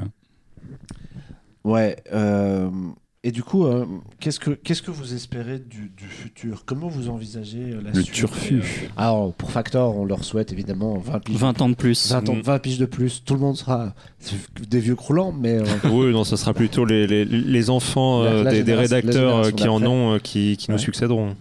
Mais du coup, en termes de jeu, qu'est-ce que vous aimeriez euh, Comment vous aimeriez que les choses évoluent? Typiquement, on parlait du monde ouvert. Moi, j'ai l'impression que le monde ouvert, c'est devenu une espèce d'obligation où tout le monde a voulu s'engouffrer et qu'on a un peu at- atteint la limite et que ce serait pas mal de revenir à des, à des jeux un peu plus, euh, un peu, un peu, plus encadrés. Comment est-ce que vous, vous envisagez ça? Bah, l'exemple que j'ai cité tout à l'heure The Witcher 3 est, est un peu par extension celui de Cyberpunk, même si Cyberpunk est moins bien que The Witcher 3, mais moi, ce qui me plaît euh, dans les jeux vidéo, c'est à la fois l'idée d'explorer des mondes et de, et de découvrir des choses, et d'être pris euh, aussi euh, narrativement. Et de- l'immersion, pour moi, c'est ça. C'est soit tu t'accroches à une histoire, soit tu t'accroches à un univers. Si t'as les deux, c'est encore mieux. Donc, j'espère qu'il y aura des jeux qui arriveront à faire ça. Et qui, le problème, quand tu fais des jeux comme ça, et les Assassin's Creed récents les ont montré comme tous les trucs euh, open world, c'est que c'est bien de créer des mondes gigantesques, mais c'est bien d'avoir quelque chose à y foutre. Et euh, il y, a, tellement eu de remplissage et, Rockstar euh, a créé un monstre en fait avec, cette idée de, de monde ouvert parce que tu peux effectivement y, y passer un temps fou, mais tu peux passer un temps fou à ne rien y faire aussi. Et, euh, c'est très compliqué, c'est toujours une question d'équilibre. Il y a la formule Nintendo qui marche très bien où on laisse l'intelligence du joueur se faire son truc, mais moi je trouve que narrativement, à l'inverse, c'est un peu vide et j'ai un peu du mal à m'y attacher, même si euh, Breath of the Wild est un, vrai jeu pour le coup. Mais, euh, mais moi j'espère qu'il y aura des expériences comme ça où tu te laisses complètement emporter par un monde et où tu vis des choses assez fortes dedans, euh, tout en ayant. tout, faut que aussi que ça reste un jeu. J'ai pas envie que ça prenne trop de pas sur ma vie non plus, quoi. C'est vrai que le, monde ouvert actuel, c'est euh, c'est quelque chose qui est, euh, c'est- une grosse question euh, d'équilibrage. Et d'un côté, tu vas avoir donc bah, Rockstar qui fait ça de- depuis 20 ans, qui a une maîtrise indéniable du, du style. Et quand, quand on prend le, le monde de, de Red Dead 2, qui est gigantesque. Euh, et dans lequel on peut se balader euh, juste pour le plaisir de, de la balade, pour la beauté des environnements qui sont absolument, absolument inouïs. Et à l'opposé de ça, tu vas avoir effectivement le dernier Assassin's Creed qui a un environnement tout aussi immense, mais qui a un parc d'attractions. Tu ouvres la map, t'as 40 millions d'icônes qui te sautent au visage. C'est et au final tu voilà, tu sens pas le, tu sens pas le, le même niveau de, de profondeur dans la création du monde. C'est bon, bah voilà, on a acheté une carte, on a foutu des trucs dessus parce que le joueur faut l'occuper pendant 150 heures. Les, euh, les derniers, euh, les derniers Far Cry aussi, par exemple, c'est ça. Je sais pas comment va être le 6 là qui sort, euh, qui sort cette semaine. Ouais, a priori, c'est mal barré 5, aussi. hein. le 5 était épuisant. Le monde était très joli, c'était super bien foutu. Tu pouvais pas faire 3 mètres sans te faire agresser par un ours, par un avion, par une jeep, par un mec qui te Par un tire castor. dessus. Le castor C'était- était vénère dans ce c'était épuisant. Et à côté de ça, Rockstar, bah, ils te font des mondes où tu peux te balader justement sans, sans rien avoir à faire. Tu peux euh, regarder une jolie rivière, tu peux regarder un coucher de soleil sur les montagnes. C'est vraiment une, ouais, une affaire de, de dosage euh, qui est... euh, on s'en rend compte avec tous ces jeux qui sont quand même très très semblables les uns aux autres les uns aux autres les mondes ouverts aujourd'hui ils se ressemblent ils se ressemblent vraiment tous tu, vois, tu prends les jeux euh, les, les jeux Sony euh, first party euh, Spider-Man, euh, qu'est-ce qu'ils ont fait d'autre? Les Infamous, euh, Horizon. Ils sont tous pareils ces jeux-là. C'est voilà, t'as une map, t'as tes objectifs, t'as ta quête euh, principale qui va durer 5 heures. Donc comme c'est un peu court, euh, on t'a mis euh, 40 000 missions annexes euh, qui sont toutes pareilles. Enfin, les missions des pigeons de Spider-Man, excuse-moi. non, mais je fais pas ces trucs-là. Oui. voilà, voilà, mais, Mais bon, bah, c'est là quand même. le- Dans Miles Morales, il y a une mission avec un petit chat. Et ça, c'est quand même mieux que les Ah, c'est pardonné alors. Effectivement, s'il y a un chat, c'est pardonné. Donc, non, non, c'est- c'est c'est monde ouvert où on va mettre euh, voilà, un monde ouvert et puis on va le bourrer de contenu parce qu'il faut que le joueur il en ait pour son pognon euh, pendant, euh, pendant les 80 prochaines heures. C'est. Euh, c'est- après, euh, qui, euh, qui suis-je pour dire ça? Moi, je passe euh, effectivement mes 120 heures sur chaque Assassin's Creed à chaque fois comme un gros Yankee. J'ai presque honte de le dire, mais j'y vais quand même. T'inquiète pas, ici t'es en terrain connu, on passe nous. ça, ça va. Ok, je, on je les fait en- tous. En, en, en terre, en terre amicale, très bien. Euh, En terrain soumis, on va dire ça comme ça. Mais euh, non, c'est vrai que ce, ce monde ouvert lancé, euh, lancé il y a 20 ans par Rockstar, euh, on voit aujourd'hui, euh, est-ce qu'on n'en arrive pas un peu au bout? Mais euh, d'un autre côté, est-ce qu'on euh, se voit revenir à des jeux où tu as vraiment euh, un niveau avec un début de niveau, une fin de niveau? Tu sais que tu vas en avoir pour euh, 10-15 heures et puis ce sera très bien comme ça. Est-ce que les joueurs seraient prêts à avoir ça encore euh, aujourd'hui Bah, à vois, on l'avenir? parlait de Alix tout à l'heure, qui est quand même sur un, terrain, sur un level design extrêmement linéaire. On est très très proche quelque part de ce que faisait Half-Life 2 à l'époque. Mais tu as t'as ce supplément colossal d'immersion par le casque qui, qui permet de, rendre ça beaucoup plus excitant que ça ne l'était et de déclencher beaucoup de possibilités. Et c'est vrai qu'à la fois c'est très plaisant. Moi j'étais très content de retrouver ça et d'avoir un gameplay qui me permettait de complètement redécouvrir ça. Et en même temps, tout le jeu, tu te dis. Ah putain, ça je peux pas le faire, mais bientôt je pourrais. Et tu vois le champ des possibilités que ça ouvre. Donc c'est un peu piégé. On a un peu, euh, on a, on a, on a un peu goûté à cette liberté-là euh, immense dans les jeux, et on a envie de, de la revivre, mais en même temps, euh, on est un peu blasé aussi. Et c'est vrai que recréer ça et rendre ça à nouveau un peu inédit, un peu surprenant, un peu ludique, c'est le gros défi, je pense, euh, de la génération à venir. Typiquement, euh, là, la, nouvelle génération de consoles qui est sortie, Euh, elle s'est plus faite sur des, sur des promesses techniques en disant vous allez avoir des, des résolutions plus grandes, votre nouvelle télé 4K va pouvoir afficher un jeu encore plus beau. Mais euh, pour l'instant, il n'y a pas eu de, game changer en termes de gameplay, en termes de design, en termes de conception de l'univers. Et c'est là-dessus où les. Et quand tu vois notamment ce que annonce Sony, euh, tu vois le prochain God of War, euh, ok, très bien, ça a l'air cool, mais ça a l'air d'être quand même très, très, très, très, très proche du précédent. Et c'est vrai que là-dessus, c'est comment est-ce que les mecs vont réussir à se renouveler alors que techniquement, bah, maintenant, les gars sont des dieux, ils peuvent faire a priori ce qu'ils veulent, quoi. Ouais, mais moi je rejoins vachement sur l'open world parce que en tant que, faux gamer, contrairement à toi, quand je vois un open world, je, fais beaucoup de choses Fuis. inutiles. Non, mais c'est-à-dire que moi GTA euh, San Andreas, euh, j'y ai passé des heures, mais euh, je changeais la musique dans la bagnole, tu vois. et je, et je, et Il n'avait pas découvert la radio je faisais tout sauf les, ce qu'on me demandait, quoi. Donc j'allais euh, casser des voitures, je changeais de voiture. Oui, tu euh, faisais les j'agra- codes, t'avais les je voitures tapais, je volantes. tapais des voilà. gens, tout ça. Mais euh, non, mais évidemment, la- l'avenir, euh, moi je le regarde du côté du, du métaverse, mais euh, même si c'est un, terme un peu trop générique que j'aime pas trop, mais c'est ce côté effectivement euh, super open world où finalement vous aurez même plus à télécharger les jeux, vous irez jouer des jeux à des jeux dans des univers. et, et extrêmement partagé, mais au final tout ça, tout ça nous vient de, de, de GTA 3 et de World of Warcraft et de la possibilité je pense surtout de faire des expériences en commun et, demain on en fera des, encore plus immersives, que ce soit via sa télé ou via sa console ou via son casque. Mais euh, moi ça me fascine. En fait, une des tendances que moi je regarde à l'opposé, c'est aussi euh, euh, le succès de certains jeux beaucoup plus simples ou beaucoup plus, ou un peu différents. Et je vais tendre une perche à Alexandre, mais Pokémon Go pour moi c'est aussi une tendance forte de se réapproprier le monde réel via des jeux en réalité augmentée notamment. Oui, après Pokémon Go, c'est un succès qui n'a pas été encore renouvelé, hein, malgré euh, les Qui essais. euh, Oui, oui, non, mais bien sûr, ça c'est. Mais si tu avais un Ça- Harry ça Potter, cartonne. après on revient, Mais ça existe, on revient justement, à- ça à- existe. Ils ont sorti un Harry Potter, marché. ça a pas marché. Ah oui, il y a, il y a ouais. eu une sorte de Minecraft aussi, un Ouais. Minecraft Pokémon Go qui a fait un flop monstrueux. Bon, lui, il a eu la malchance de sortir en plein. mais je- je- je- chasser des dinosaures, ça marche pas trop quoi. Alors qu'à l'inverse, Pokémon Go, moi je continue à y jouer euh, je, plusieurs je- heures par je jour. crois quand même que c'est des types de jeux qui peuvent être, qui pourraient être à creuser aussi quoi. Mais c'est marrant parce que cet exemple-là, comme celui de la VR, c'est un peu la même idée. C'est que finalement, le- la frontière du jeu vidéo, elle continue de s'étendre, elle continue de prendre le pas sur la vie réelle. Et non seulement de te bouffer un temps de plus en plus monstre, mais aussi à te. Enfin, plus ça avance, plus on t'implique physiquement dans le jeu et plus tu dois, euh, Bah, tu dois Non. impliquer ton corps. moi, quoi. moi, si je devais craquer aujourd'hui, j'achèterais une Switch avec Mario Kart. Il n'y a pas de problème. hein. C'est- Mais surtout, tu, veux, tu veux poser tes fesses dans ton c'est facile. Non mais même plus que ça, euh, maintenant là, le Mario Kart où tu as vraiment un petit... euh, Ah oui, c'est un vrai, la- la ça voiture téléguidée, ouais. Des voitures guidée. télécommandées, ouais. Et encore une fois, c'est Nintendo, mais tu as l'exemple de Ring Fit où euh, tu peux justement interagir vraiment avec des vrais trucs. euh, Enfin, c'est un vrai mix. Tu euh, transpires jeu. pour de vrai. Oui, voilà, c'est ça. je rassure, j'ai transpiré aussi en jouant à Je ce joue jeu. à Ring On Fit, peut absolument. avouer ça. Ok, euh, on pourrait parler mille ans évidemment de, de- des jeux vidéo et de l'évolution et l'attraper par euh, plein d'angles différents, mais euh, le, le temps tournant, je vais juste vous demander un dernier truc. Vous jouez à quoi en ce moment Ange? Euh, J'ai droit à combien? T'as une heure ou pas? Alors le but c'était de faire court évidemment, mais je parle. Non, non. Allez, 3.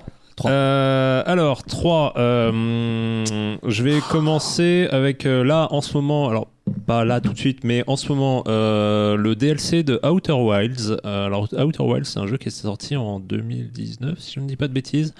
C'était un peu euh, l'antithèse de No Man's Sky, où No Man's Sky, tu as euh, 17 millions de milliards de planètes générées procéduralement, et elles sont toutes nulles et moches.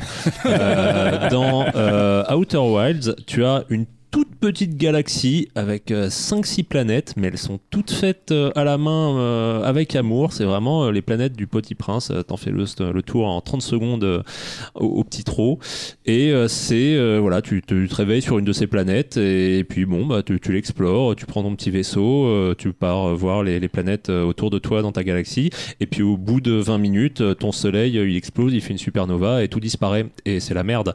Et tu recommences du début. Euh, et donc le but, bah, c'est un jeu de, de boucle temporelle et de comprendre pourquoi, pourquoi ton soleil, au bout de 22 minutes, il explose. Donc tu recommences en permanence, tu découvres des nouvelles choses sur une planète qui vont te permettre de comprendre euh, ce qui se passe sur d'autres, etc. etc.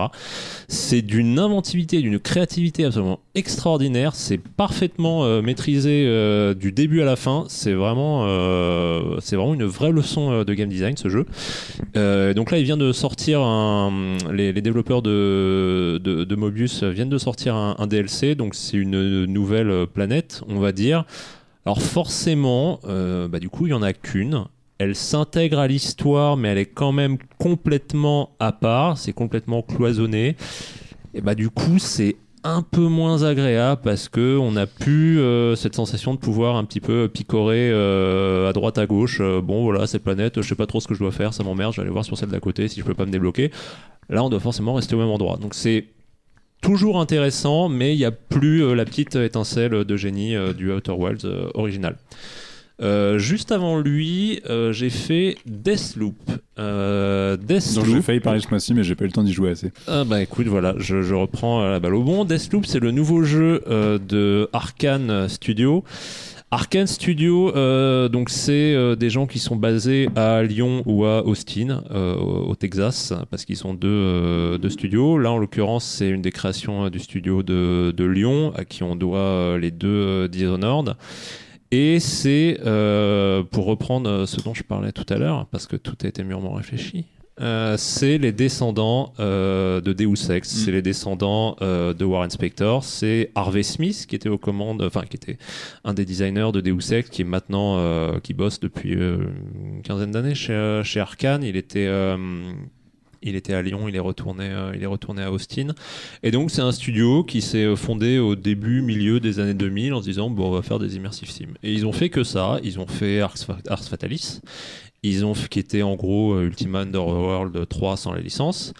Ils ont fait euh, Dark Messiah of euh, Might and Magic, qui était un, FPS orienté plutôt combat au corps à corps et, et coup de pied dans la gueule des orques, qui était assez rigolo. Ils ont fait donc les deux Dishonored, qui étaient de deux très très bons jeux. Ils ont fait Prey, euh, là c'était le studio d'Austin, qui est un chef-d'œuvre absolu. Et donc leur dernier, c'est Deathloop, c'est aussi un jeu de boucle temporelle. Euh, on est sur une île, euh, une île divisée en quatre secteurs qu'on va devoir explorer tout au long d'une journée. Et pour sortir de cette boucle, on doit buter huit personnes bien particulières sur cette île. Euh, tout ça en une boucle. Et bah, si on se rate, on recommence le lendemain et euh, rebelote, on, est à poil, tout le monde est de nouveau en vie et on doit recommencer. Bah, bien sûr, on repart avec nos, connaissances de la boucle d'avant, mais on repart quand même de zéro. C'est euh, bah, aussi très très intéressant. C'est toujours un- un design des niveaux qui est absolument exceptionnel parce que chez Arkane ils savent faire les bons niveaux ils savent faire Euh, si vous avez joué à Dishonored vous, vous savez qu'ils maîtrisent leur sujet Il y a- il y a- je pense que tous les gens qui ont testé Dishonored 2 se souviennent notamment d'un manoir mécanique qui a à peu près traumatisé tout le monde. Euh, qui est absolument extraordinaire. Voilà. Bon, c'est pas à ce niveau-là de génie, mais là c'est dans un donc sur une carte plus vaste, donc avec quatre zones bien découpées, très très grandes, très très ouvertes, où on peut découvrir de nouveaux trucs, euh, de nouvelles zones, de nouvelles possibilités en permanence. Euh, Deathloop, il a pour lui, contrairement aux précédents jeux euh, du studio, euh, dans Dishonored, on disait tu peux jouer comme tu veux, mais on te faisait sentir quand même que si tu te fais tout le monde, bon, bah, t'aurais pas, pas la bonne fin. Dans Deathloop, on te file des flingues et on te dit vas-y, éclate-toi. Défonce Bute tout, le monde. De toute façon, demain, ils auront tous ressuscité. Donc, euh, on peut y aller, euh, on peut y aller comme des bœufs. Ça a C'est l'air vachement très très plaisant. Euh, et euh, bah, il y a cette euh, cette euh, cette enquête, on va dire, pour schématiser un peu, qu'il faut faire sur bah, comment trouver euh, la bonne solution pour sortir sortir de cette boucle temporelle. C'est vraiment euh, c'est vraiment très intéressant. C'est encore un très bon jeu de chez, de chez Arkane et euh, je vous encourage tous, tous à y jouer. Parce que c'est dispo sur PS5. Bah ouais, le problème c'est que vous, vous jouez pas au FPS, ça vous file la gerbe. Ouais, moi, Exactement. La merde. Non, pas de. C'est FPS, ballot. Ouais. 20 piges sur FPS notamment. Ça, c'est- ça a été un long chemin. Il est Euh, puni, il est puni par le sort. T'avais un troisième titre du coup ou- Alors oui, mais je vais faire très court. D'accord. Alors, je, je, vais- je veux voir vos gueules quand je vais en parler. American Truck Simulator. Vous savez, vous avez un délire sur le site avec ça, c'est Ah, non, non, j'ai un délire et il y a un délire sur le site depuis que je suis revenu. Voilà, hein, on va se renommer ça en l'impression j'ai l'impression que t'es un espèce de gourou qui essaie d'attirer tes fidèles. Ah, mais c'est un jeu absolument fabuleux. On, on joue un conducteur de camion et puis on va d'un point A à un point B pour emmener une livraison. C'est nul. Il n'y a rien d'autre à faire, mais c'est reposant, c'est zen. On traverse les États-Unis, alors une partie des États-Unis parce que les développeurs, ils n'ont évidemment pas fait toute la carte, ils rajoutent régulièrement de- des, nouveaux, des nouveaux États en fait à chaque fois. et c'est reposant. On se met ça, on se met un petit podcast en fond sonore et puis on roule pendant une heure, une heure et demie. C'est tranquille, il n'y a pas à se prendre la tête. c'est pas un jeu de course, ça va pas vite, c'est reposant. C'est vraiment une expérience zen. C'est Tu vois, Mathieu, idéal. Mathieu qui joue à GTA juste pour passer la radio, je pense que Ça- quelque part, ça faut pas le mettre là-dedans. Il est où Vin Diesel? J'ai brièvement joué à la version européenne, moi, à un moment, mais ce qui était rigolo, c'est que tu peux tout customiser. Donc, c'est effectivement un jeu pépouze où tu, tu livres des marchandises de Paris à Calais et euh, tu reviens, etc. Mais tu peux tout customiser. Tu peux mettre une CB, tu peux diffuser de la radio. Il y a même des modes sur PC où tu peux afficher des calendriers porno dans, dans, dans ton habitacle pour C'est pour ça que pour vous y faire jouez, bande de cochons. Tu vois, c'est c'est ce genre de délire. Mais ouais, il y, a- il y a beaucoup de gens qui jouent vachement à ces trucs-là. Il y a une- des grosses communautés autour, autour de, ce, de, de ce genre de Donc c'est ça, on lance l'appel, euh, rejoignez euh, la flotte de, de Voilà. camions et... On, on embauche. Venez nombreux.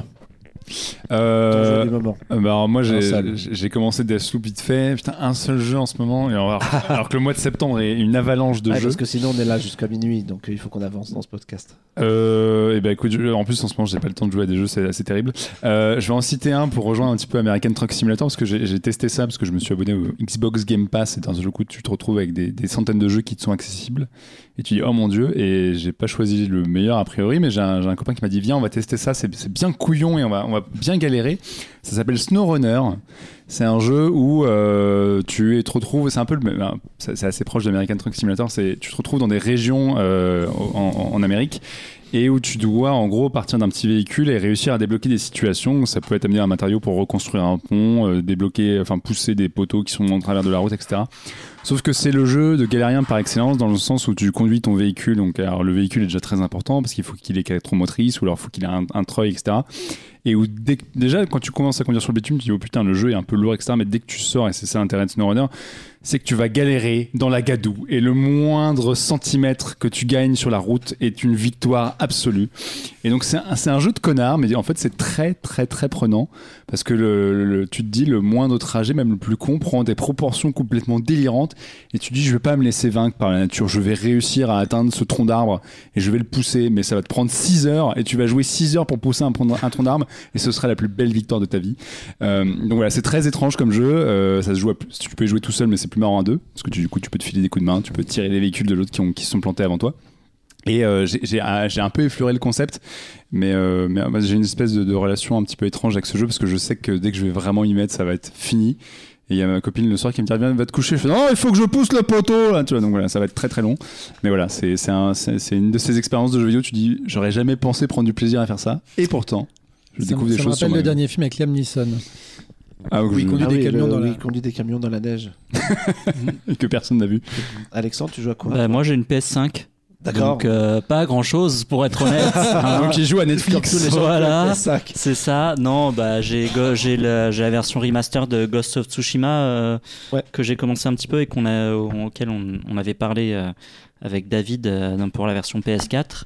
Et mais à part ça, euh, pour l'instant, c'est pas la folie. Il faut être faut être honnête. Hein, euh, voilà, voilà, voilà. Ah, euh, D'accord. Sentez, la détresse du ouais, mec à claquer 500 balles dans une console Et, blanche. et- et moi, euh, comme je suis sur la VR, je, je tente de, de continuer Star Wars Gala- Gala- Galaxy Edge, euh, sachant que comme je suis un crétin, j'ai réinstallé. euh, non, j'ai changé de casque. Je suis passé au Quest 2 et toute mon avancée dans la première partie Galaxy Edge est, revenue à zéro et j'ai téléchargé la mise à jour et donc du coup j'ai tout à refaire plus la mise à jour. Voilà. Très Bonsoir. bien. Et moi, je joue à t'as des petites choses. Je fais le dernier DLC d'Assassin's Creed Valhalla, mais ça m'emmerde en fait. C'est ça pourquoi je, je persiste. Ah oui, je l'ai commencé, je l'ai Mais moi non plus. aussi, ça m'emmerde, mais je l'ai fait quand même. hein. Ouais, mais je suis j'y suis allé en pilote automatique et puis bon, je suis à la carte. C'est à Paris en plus, on se balade en Puis t'arrives à Paris, je fais putain, même ça c'est pas ouf. Ouais, c'est pas ouf. même euh, pas la. Tour Eiffel en Non, plus. et euh, alors j'y joue pas du coup, mais euh, au moment où on mettra en ligne ce podcast, je serai très probablement en train de jouer à Metroid Dread, le retour de Metroid sur Switch, qui sort 2-3 jours après la, la mise en ligne et qui est le retour de le grand retour de Metroid au euh, genre Metroidvania.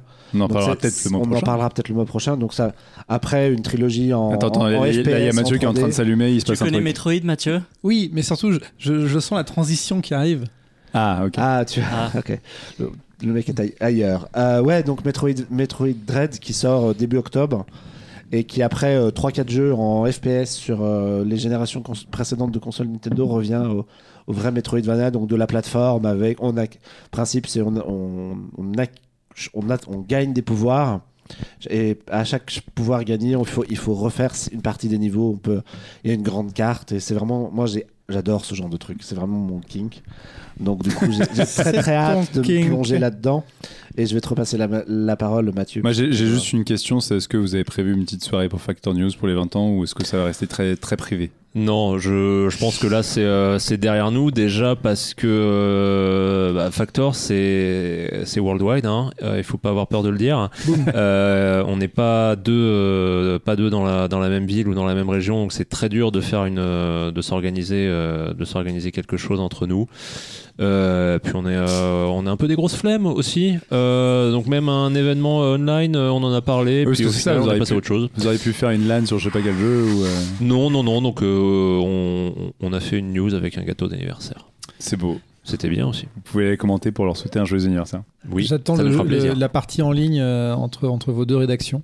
Ah bah, quand vous voulez, avec plaisir. D'autant que nous on fête euh, 20 ans dans quelques mois donc euh, Et puis qu'on joue pas du tout au même Et truc en 20 plus. voilà mais Donc on- ça on promet. pourra faire un- mais nous on fera un- on ira boire des bières au moins Euh, on, on va, on va passer de Metroid à, à un autre retour de héros et on va passer à la, à la rubrique vintage de Marc. Ah. Puisqu'après Musclor, c'est le retour de Goldorak Goldorak. qui nous fait le générique?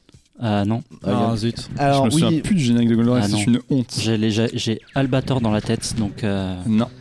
Oui, je. Alors, c'est un peu le hasard du calendrier qui veut que euh, je sorte deux sujets euh, venant tout droit des années 80, deux émissions en suivant. Donc, après avoir parlé des Maîtres de l'Univers à cause du revival Netflix, euh, je vais vous parler de Goldorak parce qu'il y a beaucoup de choses qui se mettent en place à Paris. Et euh, notamment la sortie d'une bande dessinée qui arrive dans le, le 15 octobre dans, dans les bacs et que j'ai eu la chance de lire en, en- en intégralité euh, pour préparer cette émission. Alors je vais pas vous refaire vite fait euh, le, qui est Goldorak parce que tout le monde connaît. honnêtement, je pense pas. hein. Le, euh, Si tu peux le résumer assez rapidement, ouais. je pense que ça peut parler à très, certaines très personnes. brièvement, Gros robot. C'est un robot. C'est C'est un robot géant. c'est un robot géant. Donc comme d'habitude, Marc Euh, commence à trembler et à avoir des spasmes. 74 épisodes ont été euh, créés par un monsieur qui s'appelle Gonagai d'après euh, son propre manga. Et il se trouve que en France, quand c'est arrivé euh, il y a 45 ans, ça a connu un, un succès absolument retentissant parce que c'était le premier personnage de ce type-là qui arrivait dans la culture française. C'était un des premiers dessins animés japonais qui arrivait chez nous et c'était un grand héros qui voulait protéger la Terre aux commandes d'un robot. Paradoxalement, au Japon, c'est une série très très anecdotique puisque c'est la troisième série d'une trilogie qui fait, euh, elle fait suite à euh, Mazinger Z et Grit Mazinger. Et euh, le- les, Japonais se sont désintéressés parce que ça faisait trois fois que, que, le Gonagai ré- rebootait son, sa, franchise, puisque c'était un petit peu tout le temps le même principe, et le- les, gens se sont lâchés, se sont lassés. En France, c'est devenu un, un- un phénomène de mode dans les, dans les années 80, au point que c'est le seul personnage de la pop culture qui ait jamais fait la couverture de Paris Match. De, toute leur histoire, ils n'ont jamais mis un personnage de film en couverture ni rien du tout, sauf Goldorak en, au début des années 80. Et pour les 45 ans, il y a beaucoup de choses. Il y a une expo à la Maison de la Culture et du Japon, qui est une toute petite exposition assez sympathique, mais assez vite vue. En une demi-heure, c'est assez torché. On peut voir euh, quelques objets de la série et beaucoup de dessins préparatoires. Il y a une soirée au Grand Rex le 28 octobre euh, pour les fans hardcore qui pourront redécouvrir des, euh, des- les, les vieux chanteurs qu'on a ramenés sur le devant de la Oula. scène. euh, Est-ce que ce tu y seras. Parce qu'il y a aussi un Dark Side of Goldorak. hein. Est-ce que, est-ce que tu y seras Et je n'y vais pas parce que ça coûte une blindaxe, Ah. comme le Rex en a l'habitude. C'est 55 euros au prix plein. Oui, pour voir Patrick Juvet, Et bon, f- voilà. Et 25 euros de, pour, euh, assis sur les toilettes pour le voir les gens de très loin. Donc c'est Mais en fait, c'est un concert. C'est un, c'est un espèce d'événement ciné-concert avec des épisodes, euh, des animations. On n'a pas très bien le programme complet, mais c'est vraiment trop cher. Moi, je mets pas 50 balles pour aller voir euh, des mecs qui ont 70 piges et qui Quand tu peux faux, acheter un euh, robot à grandeur euh, réelle. Et pour euh, aller pour montrer l'ampleur du truc, il n'y a pas seulement tout ça. La Poste édite euh, deux timbres.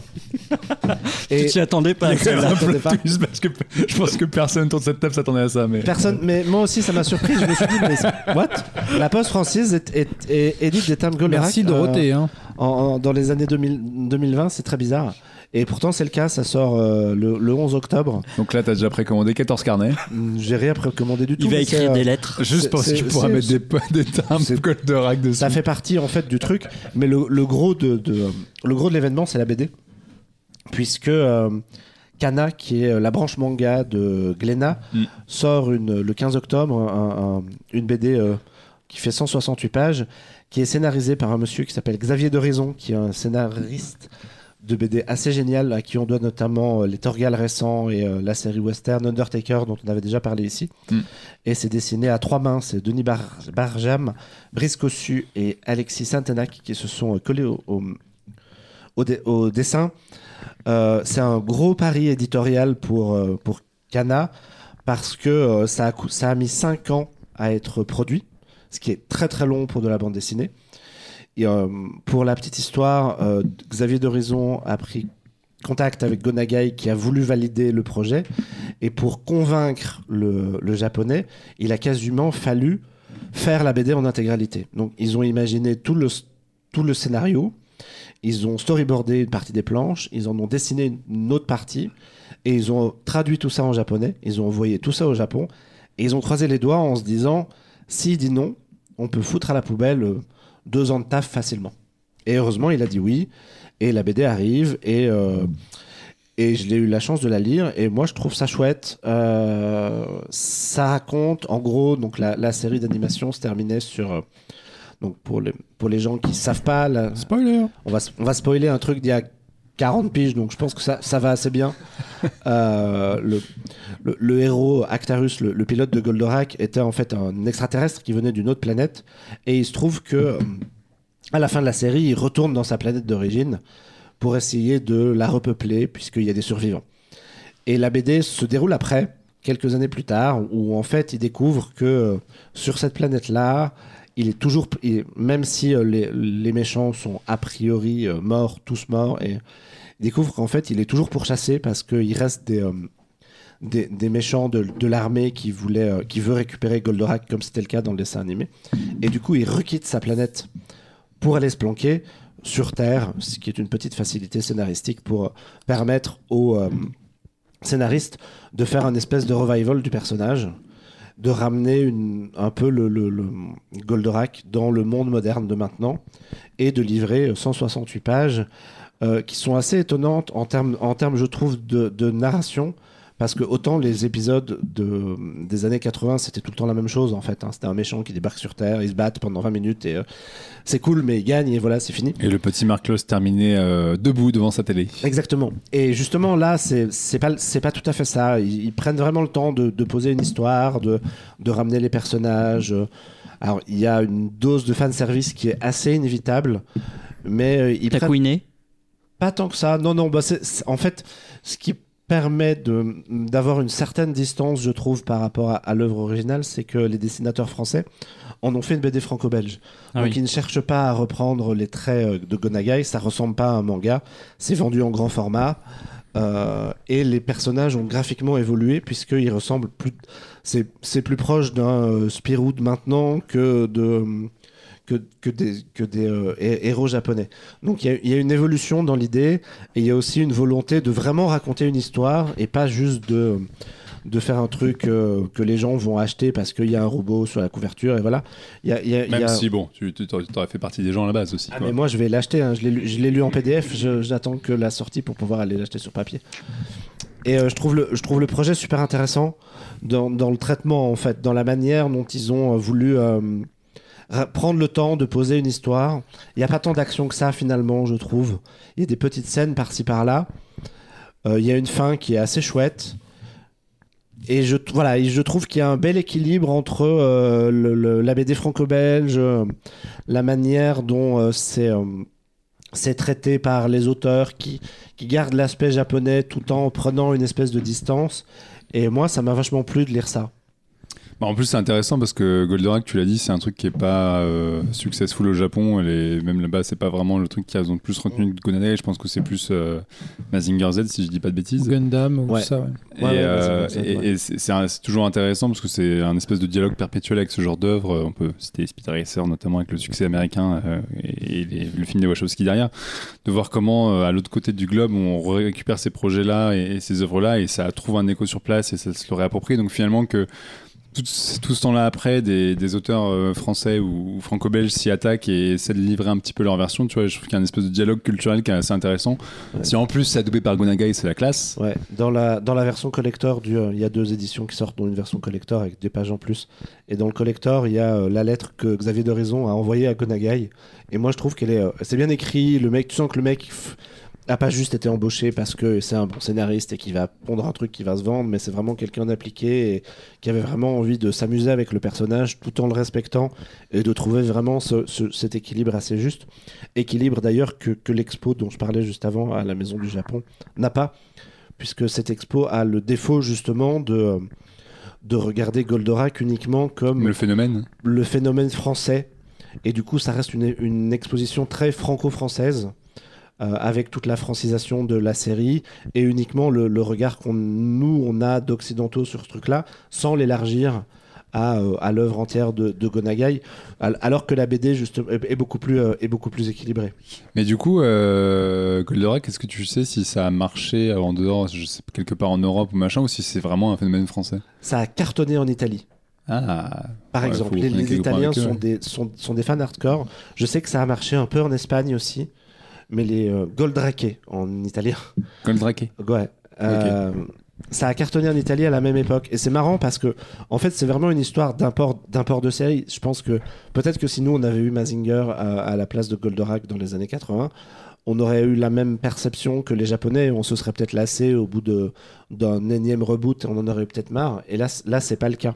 Il faut dire euh, que, la, la- enfin, ouais, je voulais citer aussi un truc, c'est euh, ce qui a fait le, le- le succès de la série en France, c'est notamment son adaptation française, puisque euh, il y a eu un gros travail qui a été fait pour traduire du japonais toutes les attaques bizarres que Goldorak évoque tout le temps, genre Et là, tu vas toutes les citer. Fulgure au point toutes les citer. et rétro laser. Mais fulgure au point, ça ne veut strictement rien dire. Mais Et c'est pourtant, classe. c'est classe. C'est complètement rentré dans la pop culture. Et euh, ça fait partie du truc qui a marché. C'est, euh, on doit tout ça à un monsieur qui est, je crois, Ah, décédé. vous voyez depuis- pas, il y a Mathieu qui, qui imite Qui- le figure au point. qui s'appelle, euh, on s'appelle, on doit toute la traduction et l'adaptation de, de Goldorak à un monsieur qui est décédé récemment, qui s'appelle Michel Gatineau, qui euh, a fait un, un- un gros boulot. Est-ce qu'ils ont résolu cette histoire de, de fauteuil qui tourne trois fois avant d'entrer dans le... Pas du tout. C'est complètement dans la BD d'ailleurs. Il y a une case où elle tourne. Ça, c'était une blague. Mais euh, toi, Ange, est-ce que ça te parle un peu, tous ces revivals de... Alors non, euh, pour, une, pour une raison assez simple. droit. là. Sujet non, mais j'ai- non, mais j'ai j'ai le droit. Pourtant, je suis vraiment cette, je devrais être cette génération-là, euh, génération Club Dorothée et compagnie. Mais autant je suis un gros nerd, mais je suis pas du tout un gros otak. Euh, donc tout ce qui est euh, tout ce qui est manga euh, animé à quelques exceptions près, euh, ça a jamais été trop mon truc. Euh, donc euh, les Goldorak et compagnie, vraiment, c'est pas du tout quelque chose qui a bercé mon enfance. Et les jeux vidéo avec des gros robots, non Bah, Je sais pas s'il y a des non. jeux Goldorak en plus. Oh, il y a dû en avoir plein. Alors, au, au Japon, le- les Japonais ont une saga de jeux vidéo dont le titre m'échappe, qui, est- qui a une espèce de crossover entre toutes les franchises et où des robots géants se mettent sur la tronche et tu peux croiser Goldorak. Et euh, Microids, le studio français, a un projet. Je sais pas du tout ce que ça va donner parce que Microids c'est parfois très compliqué. Ah ouais, parce que Microids, ils en ont plein des projets C'est et eux tout ce qui qui, sort, euh, c'est nul.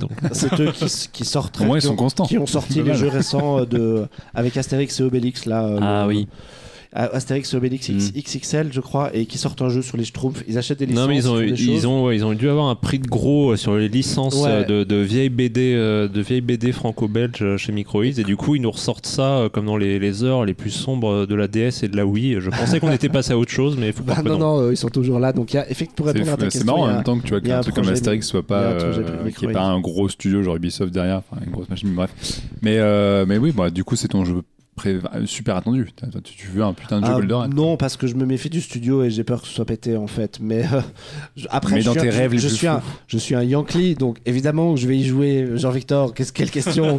Évidemment que je vais l'acheter et y jouer. Mais je, je me permettrai de garder un œil critique et peut-être de dire sur les réseaux sociaux que c'est quand même de la merde. Après avoir lâché 80 balles et, et passé 20 heures Dans la version collector avec la statuette. on est passé 20 heures dessus. Non, non, la, la, la BD, c'est un, c'est un chouette travail. Moi, je suis, euh, je suis, je suis enthousiasmé par le, le, le résultat et euh, ça valait, je pense, 5 ans de taf et apparemment quelques galères, j'ai l'impression. Euh, Oui, ça sent un peu le développement L et la, la production compliquée. oui, quoi. parce qu'il y a eu trois, dess- il y a, y a quand même trois dessinateurs. Alors, on nous dit que ça a été travaillé en studio et qu'ils ont travaillé ensemble et compagnie. Mais je sens que derrière ça, il y a eu des moments un petit peu tendus. Du coup, ça veut dire quoi T'as trois styles de dessin différents ou les mecs se sont uniformisés Non, non, et- ils se sont uniformisés. Et puis je pense qu'ils euh, ils se sont peut-être passé la, la tâche entre l'un qui fait les décors, l'autre qui fait les personnages et euh, ce, ce genre de choses. Donc, euh, non, non, c'est assez cool. Et puis moi, ce qui m'intéressait aussi dans, dans tout ça, c'est le rapport que la France a, euh, a avec la culture japonaise et la manière qu'on a de s'approprier ça. Kana avait fait une, avait sorti euh, trois tomes de- d'une bande dessinée un peu dans le même style qui reprenait Albator. C'est sorti un peu sous le manteau parce que je pense que, enfin sous le radar plutôt parce que je pense que c'est pas très bien. Mais euh, ça m'a intéressé et ça m'a d'autant plus intéressé que j'ai vu récemment, je vais faire un parallèle avec le cinéma, mais il y a Le Sommet des Dieux qui est sorti récemment Mm. au, au cinéma, qui est un film d'animation qui est basé sur le manga de Taniguchi et qui a été approprié par euh, Patrick Imbert et, le studio Folivari. Et euh, autant c'est complètement japonais dans ce que ça raconte, puisque euh, tous- les personnages le sont, autant le, design et. il y a vraiment une touche européenne qui fonctionne en fait. Et la rencontre des deux univers peut marcher. Et ces deux, œuvres différentes qui permettent, qui montrent qu'il y a quelque chose à faire, et voire même quelque chose à creuser, puisque on pourrait continuer à adapter du Taniguchi. C'est complètement le genre de manga qu'on pourrait porter plus davantage à l'écran chez nous. Et aller au cinéma. Et aller au cinéma. Et acheter Goldorak de Xavier Dorison, Danny Bajram, 24,90. Brice dessus, Alexis Santenac. Ça sort le 15 octobre. 15 octobre. Et il y a une édition collector qui est difficile à trouver. Donc si jamais vous, vous arrivez à la trouver, envoyez-moi un message sur Twitter, ça m'intéresse. en fait, tu as fait la chronique juste pour ça. Et je n'ai aucune transition. euh, c'est le beau retour de, de- des bonnes transitions euh, que je n'ai pas pour parler de- d'un mec qu'on qu'on n'aime pas trop ici, qui est pas du tout drôle et qui qu'on cite assez rarement, qui s'appelle Fab BD Caro. une autre, Dont on il y avait parle un- rarement, ouais. un truc à dire. Ouais, et c'est vrai. Le médium est le même, euh, mais on voulait parler de Moon River de, de Fab Caro. Alors oui, effectivement, c'est euh, la BD, euh, nouvelle BD de, Fab Caro euh, qui est sortie il y a quelques jours ou semaines, je ne sais plus. Fab Caro, il est connu notamment pour sa BD Zai Zai Zai Zai, qui était sortie il y a 5-6 ans, où un mec se faisait traquer dans toute la France parce qu'il n'avait pas sa carte du magasin au moment de payer ses courses. C'était complètement con et très très drôle. Euh, sa nouvelle euh, BD Moon River, euh, c'est une très belle édition avec une espèce de relure euh, simili-cuir. Euh, C'est vraiment très très classe. C'est un polar. Alors ça se veut être un polar euh, très très noir. Très, très- Ouais, mais il faut que tu le. ouais, Non, mais je veux pas spoiler non On, plus. on peut spoiler la, Non, vic- on peut spoiler la victime. quand alors, c'est euh, donc une actrice euh, qui est victime d'un crime sordide. de- de- voilà, un crime sordide, il faut, il y a pas d'autre mot. Et donc, ça va être une enquête, euh, un flic qui va, qui va essayer de deviner, de trouver qui est le, le- le coupable, interroger toutes les, tous les suspects potentiels. Alors, c'est une BD qui va être découpée un peu euh, en trois styles graphiques, on va dire. Donc, comme euh, la victime est une actrice, donc il y aura les, euh, les scènes de cinéma qui sont des belles, des belles images en couleur bien détaillées. Il y aura les scènes d'enquête, donc d'un style plus, plus classique, plus, enfin, dans deux gros, deux, couleurs, deux gros aplats de couleurs pour, pour chaque case. Et en parallèle de cette histoire d'enquête policière, il y a l'histoire de Fab Caro lui-même qui raconte, qui vient donc s'insérer euh, dans la BD, qui raconte bah, qu'est-ce qu'il a foutu euh, depuis, euh, depuis ces dernières années, euh, qu'est-ce qu'il est devenu, qu'est-ce qu'il fait de sa vie, comment sa dernière BD, avec son histoire complètement con, et ben, euh, c'est son entourage se fout un peu de sa gueule. C'est très très drôle, ça se lit en 20 minutes. Euh, c'est euh, un gag euh, par page. Ça marche vraiment à chaque fois. Et ouais, c'est vraiment, c'est vraiment ma dernière, ma dernière lecture. J'ai beaucoup beaucoup ri à chaque fin de page. Voilà, on rigole parce que c'est toujours cet humour non-sens à la Zai Zai Zai Zai qui marche toujours. Ouais, moi j'avais peur qu'il touche un peu à sa limite, mais euh, le découpage permet effectivement de, un, un truc un peu novateur. J'ai quand même envie de spoiler ce, ce crime horrible dont est, dont est victime l'actrice au début. Accrochez-vous. Si- S'il y a des enfants, euh, éloignez-les. Il faut pas qu'ils entendent ça. Elle est victime d'un homme qui lui dessine une bite sur la joue. voilà.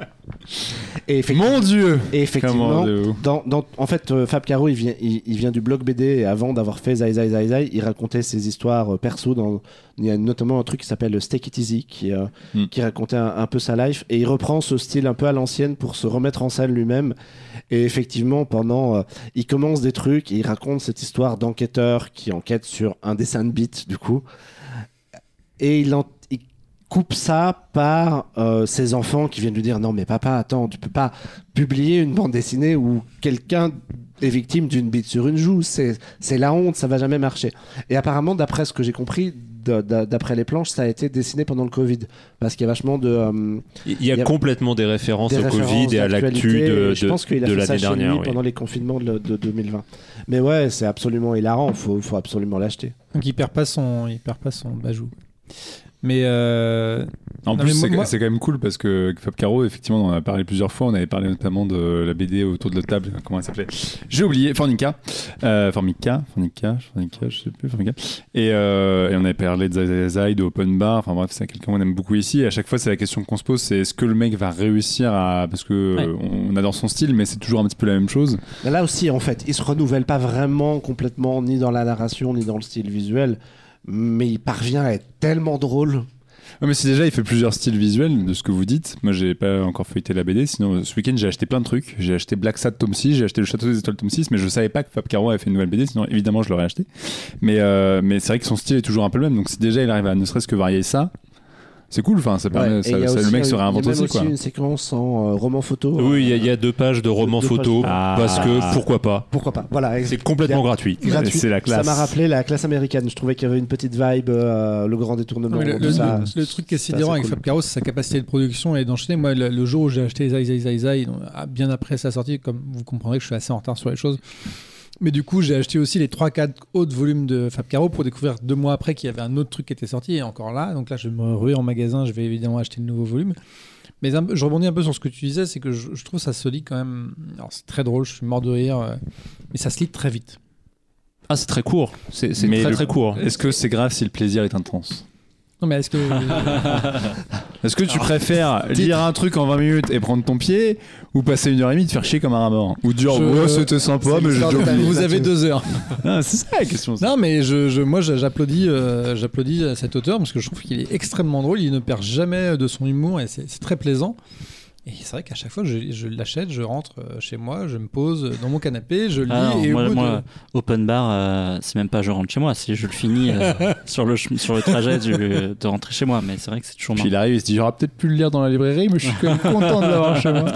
Et, en, plus- en euh, plus, Fab Caro, il y a un truc qui est assez formidable, c'est que c'est le cadeau parfait. Quand tu le Exactement, c'est ce que j'allais dire. Moi, je C'est te, laisse le dire, du coup, je vais pas te le Non, mais du coup, voilà, moi je, je- je l'ai lu, je fais Ah, c'est génial Hop, prochaine fête de Noël, j'achète 4 volumes et je l'offre à tout le monde. Tu sais, Et quand t'as un grand-oncle à Noël ou je sais ou quelqu'un qui vient et tu. C'est multigénérationnel. Et qu'on te dit, euh, bah, tu vas devoir quand même lui sortir un cadeau parce que le bonhomme il a un truc pour toi, il va Et putain. en, et en plus, comme Et disait, ça marche à comme chaque disait Ange, là, l'édition de, de, de celui-ci est très jolie. Ils ont fait un effort sur la couverture et tout. Donc, quand tu l'offres, la personne fait Waouh C'est une putain de BD. Après, elle l'ouvre. Ça a l'air Tu génial. découvres que c'est une histoire de bite sur une joue. mais c'est- une autre histoire. Bien Le, quatrième de couverture annonce un peu la couleur. De toute façon, il y a un tout petit extrait de, de dialogue euh, qui dit que ce sera pas, ce sera pas, ce sera pas Mais- trop sérieux. mais- sérieux que ça. Mais du coup, on n'est jamais déçu par Fab Caro, ça On- me rassure un ouais, peu ce que tu et on, on peut aussi dire que Fab Caro a plein d'actualités en, en- en ce moment, puisque en plus de Moon River, il y a le discours qui est sorti en- au cinéma il y a quelques semaines. Il y a- Quelques mois maintenant. Moi, je peux dire, maintenant. ouais. Il y a Zai Zai Zai Zai qui fait quelques avant-premières et qui, est, qui devait sortir à l'automne et qui est repoussé à janvier. Ouais. Euh, Il y a le discours version pièce de théâtre avec Simon Astier que j'ai eu la chance de voir et je trouve ça fantastique. Il tient une, une heure et demie sur scène Tout à, seul. à- tout seul à, à- à refaire le bouquin. Et euh, là, à mi-octobre, si euh, les gens qui nous écoutent s'y prennent pas trop tard, il y a le festival Bédérama au Forum des Images et il y a euh, Zai Zai Zai Zai par euh, Nicolas et Bruno sur scène, bruité à la bouche. Et à- au moment où je- on en parle, il reste des places. Et pour situer Nicolas Bruno, c'est ceux qui font euh, message à caractère informatif et qui avaient fait euh, la personne de deux personnes notamment. Et Ouais. qui avait fait la- la- le doublage euh, de. euh, Euh, Vampire en toute intimité en en, toute français, intimité. What We Do in the Shadows, le film. Et euh, puisqu'on est euh, super corporate, vous pouvez lire la critique de Zai Zai Zai, le film. Quand tu le dis très vite, c'est compliqué. Zai Zai Zai Zai. C'est vrai que à l'étrange Puisqu'il est passé à l'étrange festival et qu'on l'a vu, incroyable. et qu'on aime beaucoup l'étrange festival. Sur Merci Ange pour ce, ce rappel euh, et cet humour. Fab Caro. Merci pour l'humour. On adore l'humour ici. Alors autant Marc m'avait repris sur l'absence de, de transition du sujet dernier, autant là, là. alors là pour non, le c'est coup, euh, je peux te tendre un piège. euh, donc tu vas nous parler d'une série décédée. Exactement, oui, c'est ça. Donc, je vais, vous, je vais vous parler de Mr. Corman. Donc, Mr. Corman, c'est la nouvelle série est déjà annulée. D'un mec de- qu'on n'avait pas vu depuis longtemps. De Apple et A24. Donc, c'est aussi produit par A24. Alors, Oh, en, c'est classe. alors, en vrai, c'est vraiment timing impeccable. euh, C'est-à-dire que moi, j'étais trop content de vous parler de cette super série. J'ai vraiment adoré et tout. Et en fait, euh, deux jours avant euh, le podcast, euh, ils annoncent l'annulation. Donc, bref, je vais quand même vous dire que c'est vachement bien et je vais quand même vous dire qu'il faut la regarder. Ouais, parce que du coup, il a hésité. Il y a on peut toute être- une saison quand même. Il y a toute une saison, la saison complète. Et- et Non, mais pour être transparent, Ne spoil pas ma chronique. et il y a plein de choses bien sur. Apple Plus, donc euh, vous pouvez. Oui, voilà, absolument. non, mais pour être tout à fait transparent, il a hésité à changer de sujet. On lui a dit, mais si c'est bien. Et, oui, Est-ce oui, que- oui. voilà, et, et euh, en fait, effectivement, je, me- je vais quand même vous parler de cette saison 1 qui finalement se tient toute seule. Ah. Même si on pourrait espérer une saison 2, mais bon, on, on l'aura jamais. Donc c'est une série qui est produite, écrite, jouée et réalisée par Joseph Gordon-Levitt, qu'on n'avait pas vu quand même depuis un petit moment. Euh, euh, C'est si, un acteur des années 2000. ce mec. 2000, oui, bah, il, puis non. En vrai, non, attends, je suis en train de réfléchir. C'est quand la dernière fois que je l'ai vu? Bah, on c'est l'a vu dans. Looper, Dungeon aussi, c'était lui Dungeon, Ah, c'est il l'avais réalise. réalisé, ouais, c'est pas c'est réalisé écrit. Non, non, il a Ah, sorti. Il était dans Dark euh, Rises. Allez, j'ai vu sa fiche Wikipédia tout à l'heure. Mais il a fait, il a fait une boîte de prod aussi maintenant, vous, vous non? oubliez du coup euh, 7500, un film en huis clos dans lequel il joue un pilote d'avion. Ah c'est sur non, Netflix. non, non, pas du tout. Il joue dans les sets de Chicago.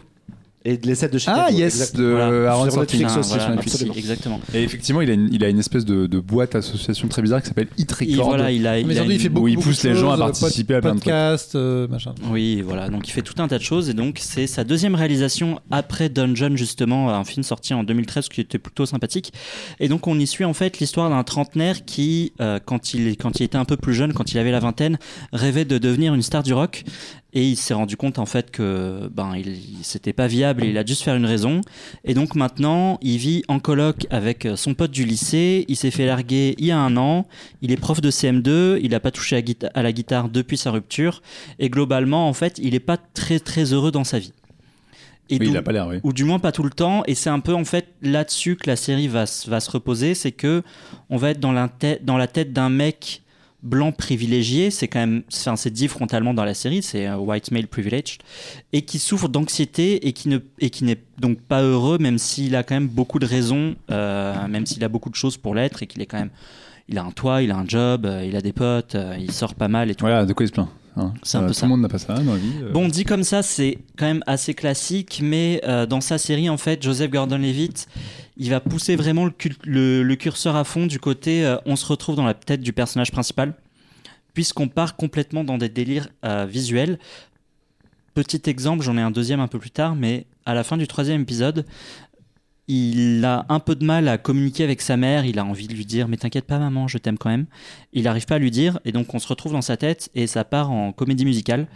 Euh, donc c'est un, un peu ce genre de choses. On voit régulièrement une espèce de météorite dans le ciel qui apparaît comme une espèce de menace sur le personnage principal. Il y a pas mal d'e- d'essais visuels où à certains moments je me suis dit mais what the fuck, qu'est-ce que je suis en train de regarder Mais qui fonctionnent très très bien. Donc ce qui est certain, c'est que c'est une série qui est assez euh, difficile à appréhender puisque on Déjà parce que ça peut te renvoyer pas mal de traumas au visage, parce que ça parle évidemment des, des problèmes familiaux, ça parle du, des problèmes au travail, ça parle bah, du, du célibat, de l'amour, de comment est-ce qu'on peut euh, trouver euh, un nouveau date euh, quand on a 30-35 ans et qu'au final on sort pas beaucoup. Euh, et puis aussi évidemment la situation globale du monde qui part en couille, donc bref que des choses super sympas. Et le personnage est C'est bien le vendre. hein, c'est- On va revenir sur Fab Caro en fait. et le personnage principal, c'est quand même un personnage qui est finalement dépressif la moitié du temps, qui est pas toujours agréable, c'est pas toujours un personnage sympathique, et visiblement, euh, et visuellement, c'est encore une fois c'est encore une fois une série qui est très bizarre. À la fin du premier épisode, donc le premier épisode, c'est donc euh, le personnage de Joseph Gordon-Levitt qui va qui va à une soirée et qui rencontre une fille et qui euh, décide d'aller dans l'appartement de cette fille et il a jamais fait de coup d'un soir. Donc bref, ça marche pas, il s'engueule et, là, et euh, il dit un truc super vénère à la fille. Et là il s'imagine, euh, donc on le voit en fait se faire éjecter d'une fenêtre au ralenti, passer à travers les nuages et les étoiles et euh, voler vers la lune à côté de tout un tas de spermatozoïdes animés. Et, donc après tu as un plan sur la lune qui se transforme en ovule. Et après tu as un cut sur son œuf au plat du matin. Donc Ouais, c'est super bizarre, c'est super what the fuck.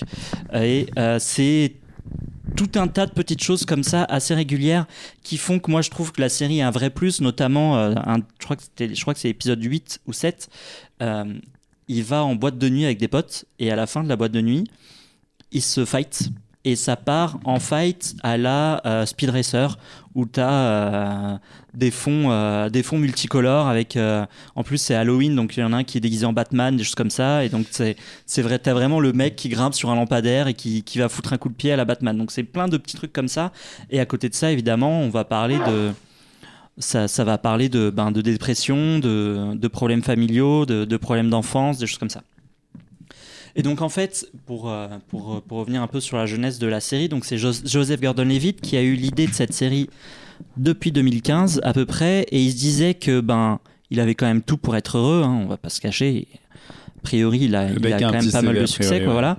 Mais il n'était pas 100% du temps, il n'était pas heureux 100% du temps, comme tout le monde, et il trouvait que c'était intéressant de montrer ça à l'écran, et parce qu'en fait, euh, juste il se rendait pas compte des privilèges, des privilèges qu'il avait. Et donc je trouve ça finalement moi assez intéressant et finalement assez réaliste euh, la façon dont, dont tous ces sentiments euh, de de de- d'heureux ou de malheureux euh, peuvent être traités quand on a quand on a 30 piges passées. Et dans un autre genre de réalisme, la, la production de la série a commencé en septembre 2019 et en mars 2020 eh, il y a eu le Covid. Et donc, il a réécrit les trois derniers épisodes euh, pour placer ça dans le monde actuel. Et donc, euh, notamment, je crois que c'est l'épisode euh, 8, où il passe un épisode complètement euh, comme, nous euh, quand, le Covid est arrivé, hein, où on, on enlevait nos masques tout doucement, on les jetait à la poubelle, et il passe vraiment, euh, je pense qu'il y a euh, 20 séquences dans le film, dans la série, où il se lave les mains, où il se dit merde. J'ai tout, il, parce qu'il va chercher un burger dehors et il dit merde, j'ai touché le, le papier du burger. Euh, je peux pas fermer ma porte, donc il pose le burger, il pose le papier du burger sur la table, il va se laver les mains, il referme la porte, il reprend le papier du burger, il veut ouvrir le micro-ondes, donc il repose le papier, il repose le burger, il va se laver les mains, il ouvre le micro-ondes. Et voilà, c'est ça, ça dure, euh, ça dure pendant une demi-heure. Et c'est super intéressant de voir comment comment est-ce qu'il a réussi à écrire ça parce que du coup c'est un prof donc il va aussi parler de de sa classe de CM2 en Zoom. Le dernier épisode, euh, notamment euh, l'avant-dernier, il passe tout, l'épisode en quarantaine dans sa chambre parce qu'il décide d'aller voir sa mère, sauf que, sauf que ben, normalement, vu qu'il était peut-être cas contact, de cas contact, de cas contact, il reste 15 jours dans sa chambre sans bouger avec sa mère qui lui met des repas euh, sur le pas de sa porte. Et le dernier épisode c'est un date euh, via Zoom. Et alors ce que je dis ce que je disais c'est que c'était assez intéressant. C'est qu'en fait globalement il avait assez peu réécrit et que les situations étaient quand même euh, de façon de façon similaire. Et donc c'est jamais vraiment gratuit et je trouve ça aussi intéressant de voir comment la série a pu se pallier aux problèmes de production. Et donc bref lui évidemment absolument formidable puisqu'en plus il montre tous les talents qu'il a puisque on le voit jouer de la musique donc on le voit chanter on le voit jouer de la guitare on le voit le jouer mec, de la c'est un basse quoi. C'est regardez, je suis vraiment trop balèze. à la fin, on le voit jouer de la batterie. Euh, donc voilà, c'est c'est assez balèze. Et il a en plus de ça accompagné d'excellents se- second rôles, puisqu'on a notamment Debra Winger, Hugo Weaving et Juno Temple. Putain, Et Hugo donc- Weaving, ça ouais. fait un moment. euh. Et donc c'est. Qu'est-ce qu'il a fait, Hugo Enfin, Et donc Mr. Anderson. c'est clairement, pour moi, c'est vraiment dommage d'avoir annulé la série si vite, mais en même temps, euh, c'est tellement un ovni, c'est tellement une série un peu what the fuck et, et, et un peu barrée et en même temps euh, super, euh, super ancrée dans, dans, une, dans une époque très réaliste que, que je comprends que, que ça n'ait pas trouvé son public. Sachant que lui, il a tweeté que c'était pas très grave dans le sens où ça, ça retombait sur ses pattes. Oui, que, voilà, euh, bon, la fin, euh, en fait. euh, Qu'il avait raconté ce qu'il avait à dire quand même. Voilà, tu sens que ça peut se terminer comme ça. J'étais pas frustré quand j'ai vu le dernier épisode. Il n'y avait pas un gros cliffhanger non Ah, plus. voilà, c'est ça. à la fin de la série, ils passent pas 500 jours ensemble. euh, non. Non, non. Oh, Ah, c'est beau, c'est beau. ouais, beau. référence. Et, et donc, c'est 10 épisodes de 30 minutes. Donc, ça se Ah regarde, oui, ça se regarde vite. euh, vite fait. Ouais, très vite fait. ça en mangeant. Exactement. cherche des séries toujours le Et, et- et j'oserais ajouter euh, que, enfin moi généralement les séries Apple Plus, même si toutes sont pas mémorables, elles sont toujours de très très bonne qualité et euh, on n'est jamais dé- totalement déçu. Voilà, enfin une raison d'acheter un iPhone finalement. Hein, c'est- Après, euh, après la- l'abonnement, euh, c'est 5,99 par mois. Donc, c'est pas non plus très très cher. C'est vrai. Très bien. Euh, je, je vais enchaîner sur une série qui est également légalement disponible euh, sur Canal+, puisque je vais vous parler de la, la est vénère. dernière saison de Brooklyn Nine-Nine, et peu de gens le savent, mais elle est disponible sur MyCanal. Euh, tout à fait légalement, même si les autres saisons sont disponibles sur Netflix, ne cherchez pas la raison de tout ça, euh, personne n'y comprend rien. Euh, car oui, on dit au revoir à, à Brooklyn Nine-Nine. Euh, j'ai tenté à de multiples reprises dans ce podcast de parler de la série. J'ai été censuré, c'est On dégueulasse. a déjà, alors, on en a déjà parlé dans la Tu ne série. peux pas parler de, la, de chaque saison Si. à chaque fois. Sinon, Tous les ans, il fait, les gars. Brooklyn Nine-Nine. Gnomes. Cette série qui a été créée par euh, deux messieurs qui s'appellent Dan Gour et Michael Schur, qui sont évidemment à l'origine d'autres séries comme Parks and Recreation, The Office, euh, notamment. Euh, Fed, c'est sa huitième année, c'est la dernière. Euh, c'est une série qui et ça redonnera un peu de confiance à Alexandre qui a connu euh, plusieurs chaînes, euh, puisque euh, C'est ce que je me suis dit en regardant Mr. Corman. Je me suis dit, ah, peut-être que Netflix va pouvoir l'acheter. Bon, c'est pas le cas, c'est- mais voilà. Et c'est donc Brooklyn Nine-Nine a été créé sur la Fox. La Fox, au bout de six saisons, a dit Eh, salut, au revoir. Enfin, au bout de cinq saisons d'ailleurs, a dit au revoir. Et, et comme la magie des networks américains fait de temps en temps.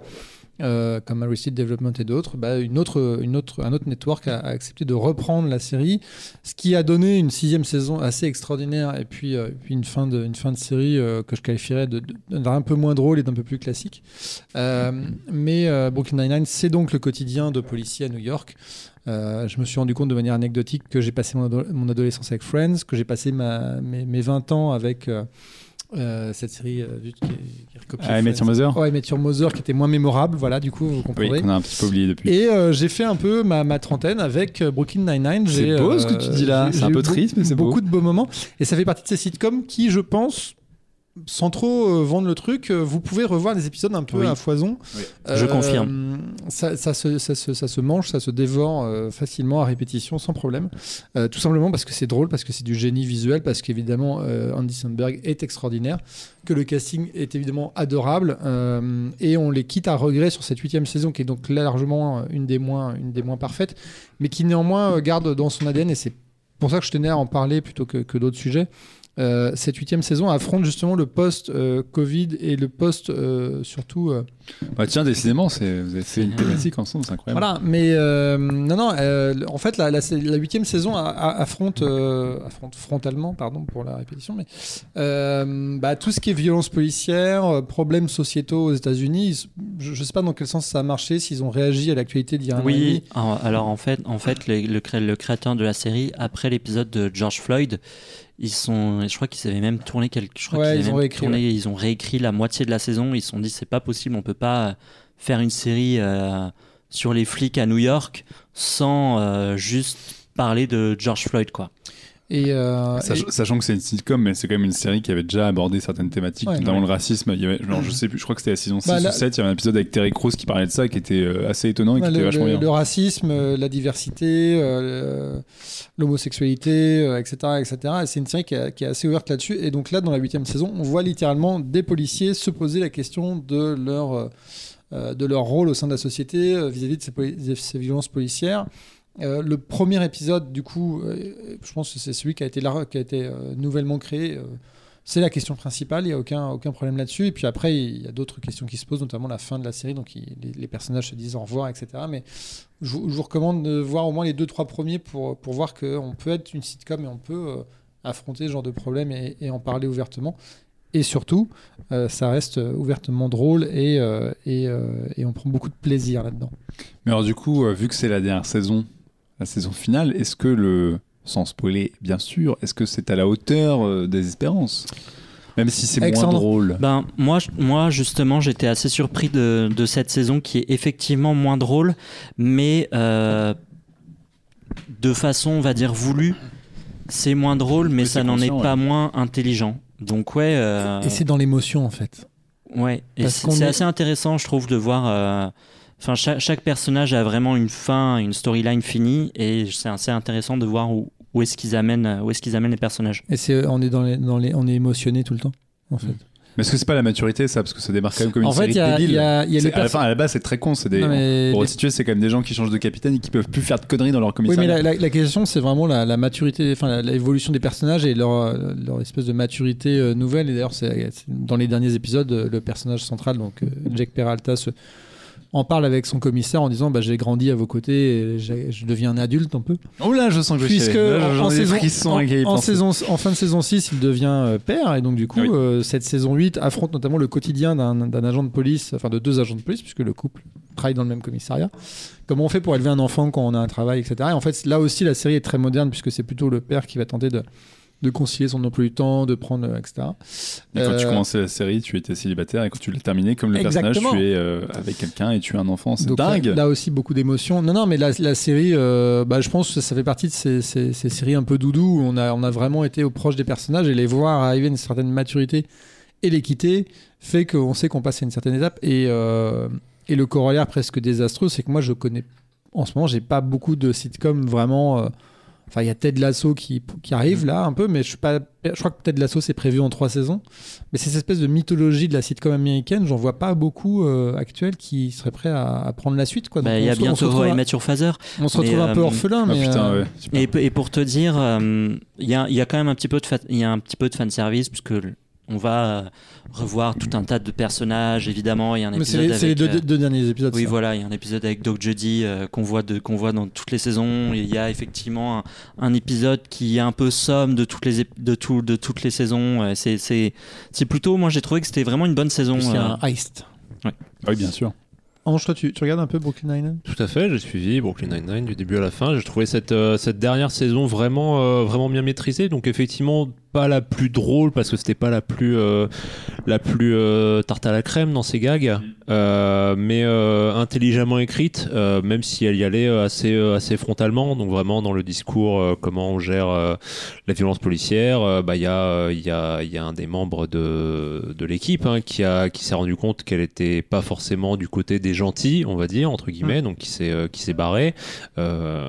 Comment toujours ce, ce, ce discours donc en- à fond sur le, le, mariage homosexuel, les, euh, les, les, donc les, les, homos et les bi, euh, toujours euh, parfaitement, parfaitement intégrés, toujours ces questions de, de, racisme qui sont vraiment mises en avant. Tu vois, il n'y a vraiment aucune subtilité. Ils sont complètement complètement inclusifs, c'est revendiqué comme tel, et si ça vous plaît pas, euh, allez vous faire foutre. Il n'y a pas, de, y a pas de, double discours, c'est ouvertement une série ouverte euh, à tous. Ouais, mais ce qui est intéressant là-dessus, c'est que euh, je pense que c'est intelligemment fait dans le sens où c'est pas non plus un espèce d'étendard un peu fake et où effectivement la série a toujours traité de cette thématique-là, mais sans se poser comme une série qui parlait de ces thématiques-là en disant euh, nous on est woke, on est machin. C'est-à-dire que ça a toujours été fait assez naturellement dans cette structure comique au fur et à mesure. Alors j'ai pas vu la dernière saison, mais et euh, mais c'est ça que j'aime bien, c'est que quand ils parlent de racisme, bah, c'est fait, fait de façon naturellement et ils sont pas en train de se foutre des lauriers ou de se dire vous avez vu, on est dans l'actu, c'est vu le contexte, vu le fait que ce soit un commissariat qui est de plus, plus- pluriethnique avec des gens qui viennent de tout horizon, etc., ça coulait de source de le faire. Et ils l'ont toujours fait sans non plus en faire des caisses, quoi. C'est toujours fait assez naturellement, donc euh, c'est cool si ça continue comme ça dans la dernière saison. Bah, on, on- on- Non, non, mais c'est c'est là où on est un peu, euh, je leur dis, orphelin du, du- du truc. Mais en tout cas, on aura passé. Voilà, Mathieu est en quête d'une nouvelle sitcom. voilà, si vous avez des, des, des infos, euh, tweet- tweetez, euh, suivez-nous sur les réseaux sociaux et parlez-nous. Mais euh, non, non, vous, vous retrouverez. En tout cas, moi, j'ai passé euh, effectivement chaque épisode à me dire, euh, tiens, c'est la fin, c'est la fin. Tu, Et en même temps, tu, tu dis au revoir à ta trentaine en même temps que tu dis au revoir à Brooklyn Nine-Nine. Exactement. Euh, Et, ce- et ce qui est assez drôle, c'est que j'ai l'impression une série qui gagne quand même un nouveau public assez récemment. Sur Ouais. l'arrivée sur Netflix, Bah ça leur a offert un public de en ouf. sachant que, on rappelle, la dernière saison est sur, en France sur MyCanal. Et, euh, et moi, j'ai notamment des gens dans mon entourage qui, euh, il y a un ou deux ans, me disaient Ah putain, mec, j'ai commencé un truc sur Netflix, c'est incroyable. Brooklyn Nine-Nine, t'es là, ouais, bah, je, je suis depuis 2013, le début, là. tu vois, mais. Donc c'est tant mieux pour eux, mais effectivement, après, il va falloir trouver la suite et ça fait la prochaine série. hein. Et, et on ça. salue ce comédien génial, évidemment, Andy Sandberg, qui, euh, qui nous fait marrer juste, juste- voilà. Et chanteur génial aussi. C'est Ouais. vrai. Kinebox. Exactement. Et on va finir euh, sur une transition Liam Neeson, puisqu'on va parler de Liam Neeson, les loups, les loups, Wolf, Wolf. Wolf Alice, putain, elle est nulle cette transition, mais, euh, mais je l'accepte. Rien bossé Alors, du tout. j'ai pas compris le rapport entre Brooklyn Nine-Nine et Liam Neeson. Aucun. Ah, d'accord. c'est ça, en fait, c'est ça le propre de Mathieu, c'est de faire des transitions qui n'en sont pas. Non, mais j'aime beaucoup Wolf Alice, par contre. Ah bah oui, bah écoute, t'as de la chance, tant mieux. Euh, puisque oui, effectivement, Wolf Alice, c'est un groupe de musique, c'est un groupe anglais euh, qui est arrivé euh, un peu sur le devant de la scène en 2015 avec un premier album qui s'appelait My Love Is Cool et en 2017 ils ont un peu tout fracassé puisque leur second album qui s'appelle Vision of Life euh, a été un gros succès critique et pour preuve puisqu'il a notamment récupéré le Mercury Prize. Euh, alors peut-être qu'ici ça vous parle pas trop, le Mercury Prize c'est un prix anglais qui récompense chaque année le meilleur album euh, britannique euh, et donc c'est toujours un espèce de, phare dans la musique rock parce que bah, les Anglais font quand même euh, beaucoup de choses, enfin 90% de la production rock à peu près correcte. Donc bah, au bout du deuxième album c'est quand même la classe et Wolf Alice a sorti, on est un petit peu en retard, au mois de juin leur troisième album qui s'appelle Blue Weekend. Contrairement à ce qu'on pourrait penser, euh, ce groupe qui a une chanteuse, cette chanteuse ne s'appelle pas Alice, elle s'appelle Ellie Rosel et euh, c'est elle qui est vraiment à la base du truc puisque euh, initialement c'est une nana qui aimait bien chanter, qui a gagné un concours de chant et qui s'est dit bah c'est cool de chanter mais c'est quand même mieux avec un groupe et comme elle est un petit peu rock'n'roll la petite, et bah elle a créé le groupe en réunissant des musiciens au fur et à mesure. Ça a commencé comme une espèce de formation un peu rock et folk et au fur et à mesure ils se sont dit bah ils ont ils ont quatre membres, ils ont une vraie formation rock avec un bassiste, un guitariste et un batteur, mais ils se sont dit bah on peut explorer plein de genres. Et en fait c'est un groupe qui est très vite devenu connu pour ça. C'est un petit peu des expérimentateurs euh, fous, ils aiment bien tester un petit peu tous les genres et ils ont été connus parce que sur le même album, tu peux avoir des tracks complètement désingués et un peu punk, comme tu peux avoir des espèces de balades éthérées et des chants euh, un peu plus euh, un peu plus soft, un peu plus doux, un petit peu euh, chatoyant. Et euh, ce qui est assez terrible, c'est que c'est aussi le truc qu'on leur a toujours reproché, c'est d'être extrêmement talentueux parce qu'ils savent tout faire.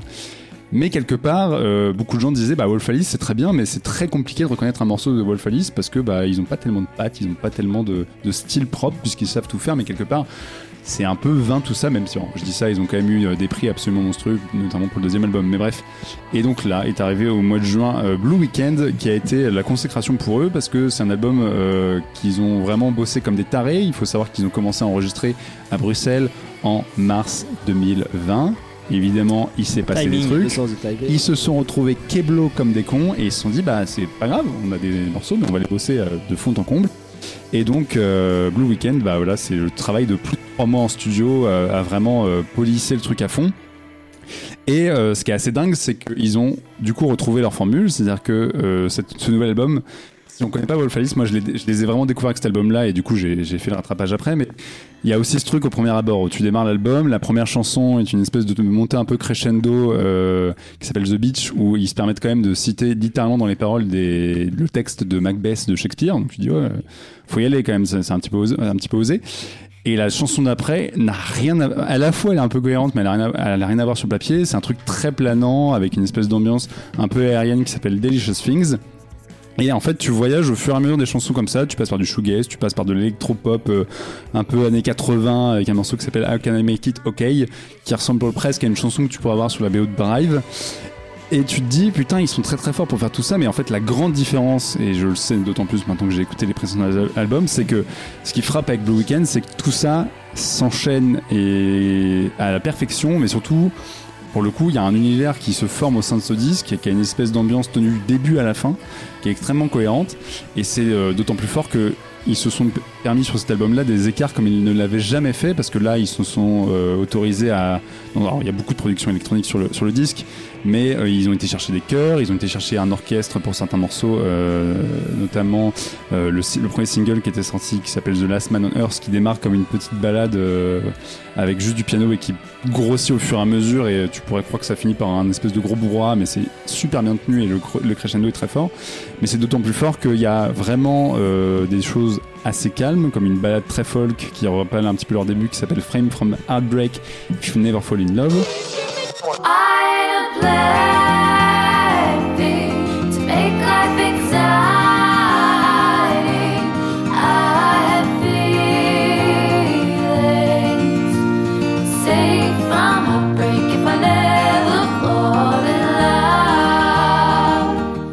Après, à, deux chansons près, t'as euh, le single qui s'appelle euh, Smile, qui est très punk rock, ou un truc qui s'appelle Play the Greatest Hits, qui est un truc super violent où vraiment ils ont allumé tous les potards à fond, ils font saturer les guitares, la, chanson, la chanteuse se met à gueuler comme c'est pas possible, et ça défonce.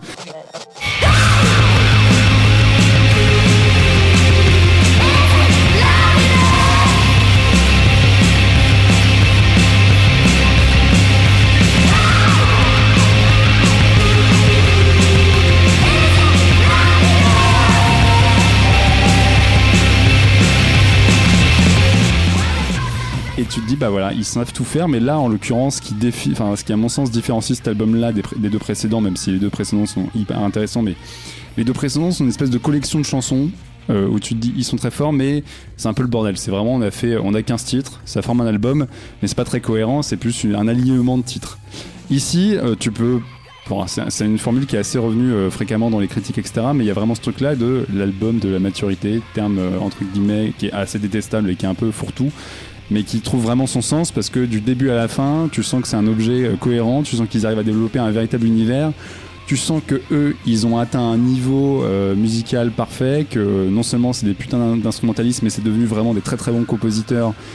Et, et la chanteuse qui gère tout le truc, elle est aussi très forte parce que euh, elle développe une gamme vocale qui est quand même complètement délirante. Et euh, il y a aussi une thématique qui se développe tout au fond de l'album et qui, en, qui un peu permet de servir un peu sa cohérence. C'est que l'album s'appelle Blue Weekend et ça parle euh, de sentiments toujours un petit peu étouffés, éthérés. Alors, évidemment, sur ce, ce genre de groupe un peu jeune, il y a toujours des questions de séparation difficiles, etc. Mais de ce qu'on va pas finir par grandir de tout ça. Mais euh, en fait, dans les paroles, etc., c'est toujours fait avec une vraie pertinence et tu te dis, bah, en fait, ils sont très très forts et ils arrivent déjà avec ce troisième album-là imposer deux trois chansons qui euh, s'imposent d'elles-mêmes toutes seules. Tu dis putain, ça faisait longtemps que j'avais pas entendu une putain de chanson de pop rock, mais vraiment travaillée et qui est pas de la soupe et qui pourrait à la fois passer à la radio et faire un carton, mais en même temps qui a vraiment bénéficié d'un d'un vrai boulot en amont.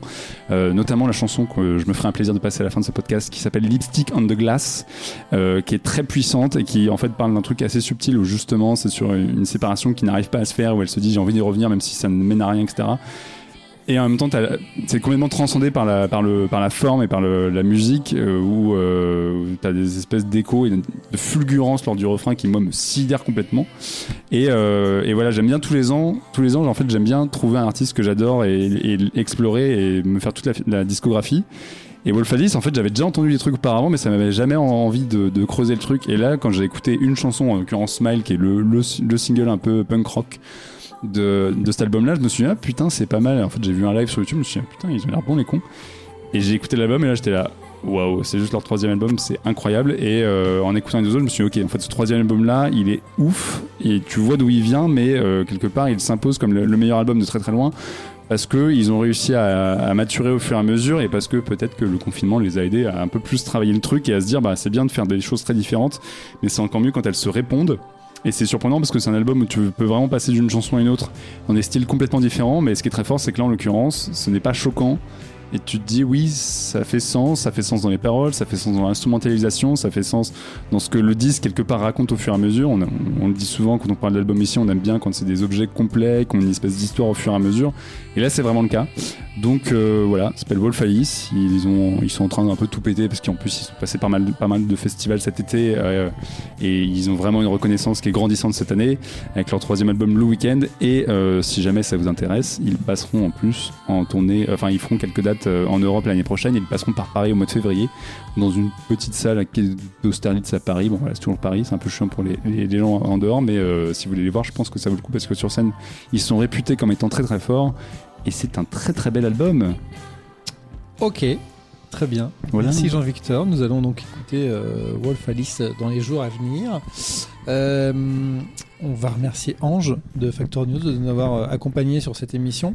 Mais tout le plaisir était pour moi. Merci pour l'invitation encore une fois. On se Et- retrouve pour les 40 ans Oh, J'espère. Avec, Et- euh, avec des voix un peu encore plus graves que celles Ouais. de Marc aujourd'hui. Vous inquiétez pas, il va bien et aller juste et un on peu mal. Marc d'avoir tenu toute les- l'émission. Euh, une nouvelle fois, bon anniversaire. C'est 20 ans. euh, à l'heure du web, c'est quand même pas rien. Euh, on a parlé de Goldorak, on a parlé de Fab Caro, on a parlé de Mr. Corman, Brooklyn Nine-Nine et Wolf Alice. C'était un peu une thématique. euh, Qu'est-ce que, que les, qu'est-ce qu'ont fait les créateurs pendant le confinement C'est vrai. Euh, oui, c'est ça. Ouais. Et on vous Même pas remercie de Tu nous aurais avoir- pu les trouver avant la transition, pas après, mais oui. oui. Mais on vous remercie. Mais de nous avoir, on vous remercie de nous avoir écoutés. Il y avait un peu de suspense et on vous invite à nous suivre sur les réseaux sociaux, à, à commenter cette émission et évidemment, on vous donne rendez-vous Le mois prochain. le, mois prochain. Ciao. Ciao. Salut. Salut.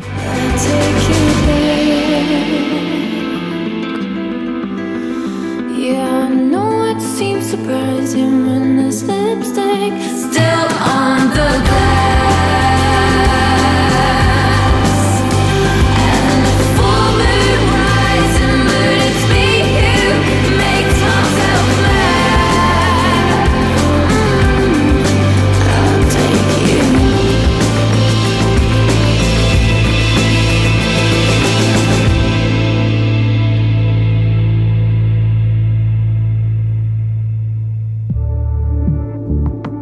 Bonus. Trax.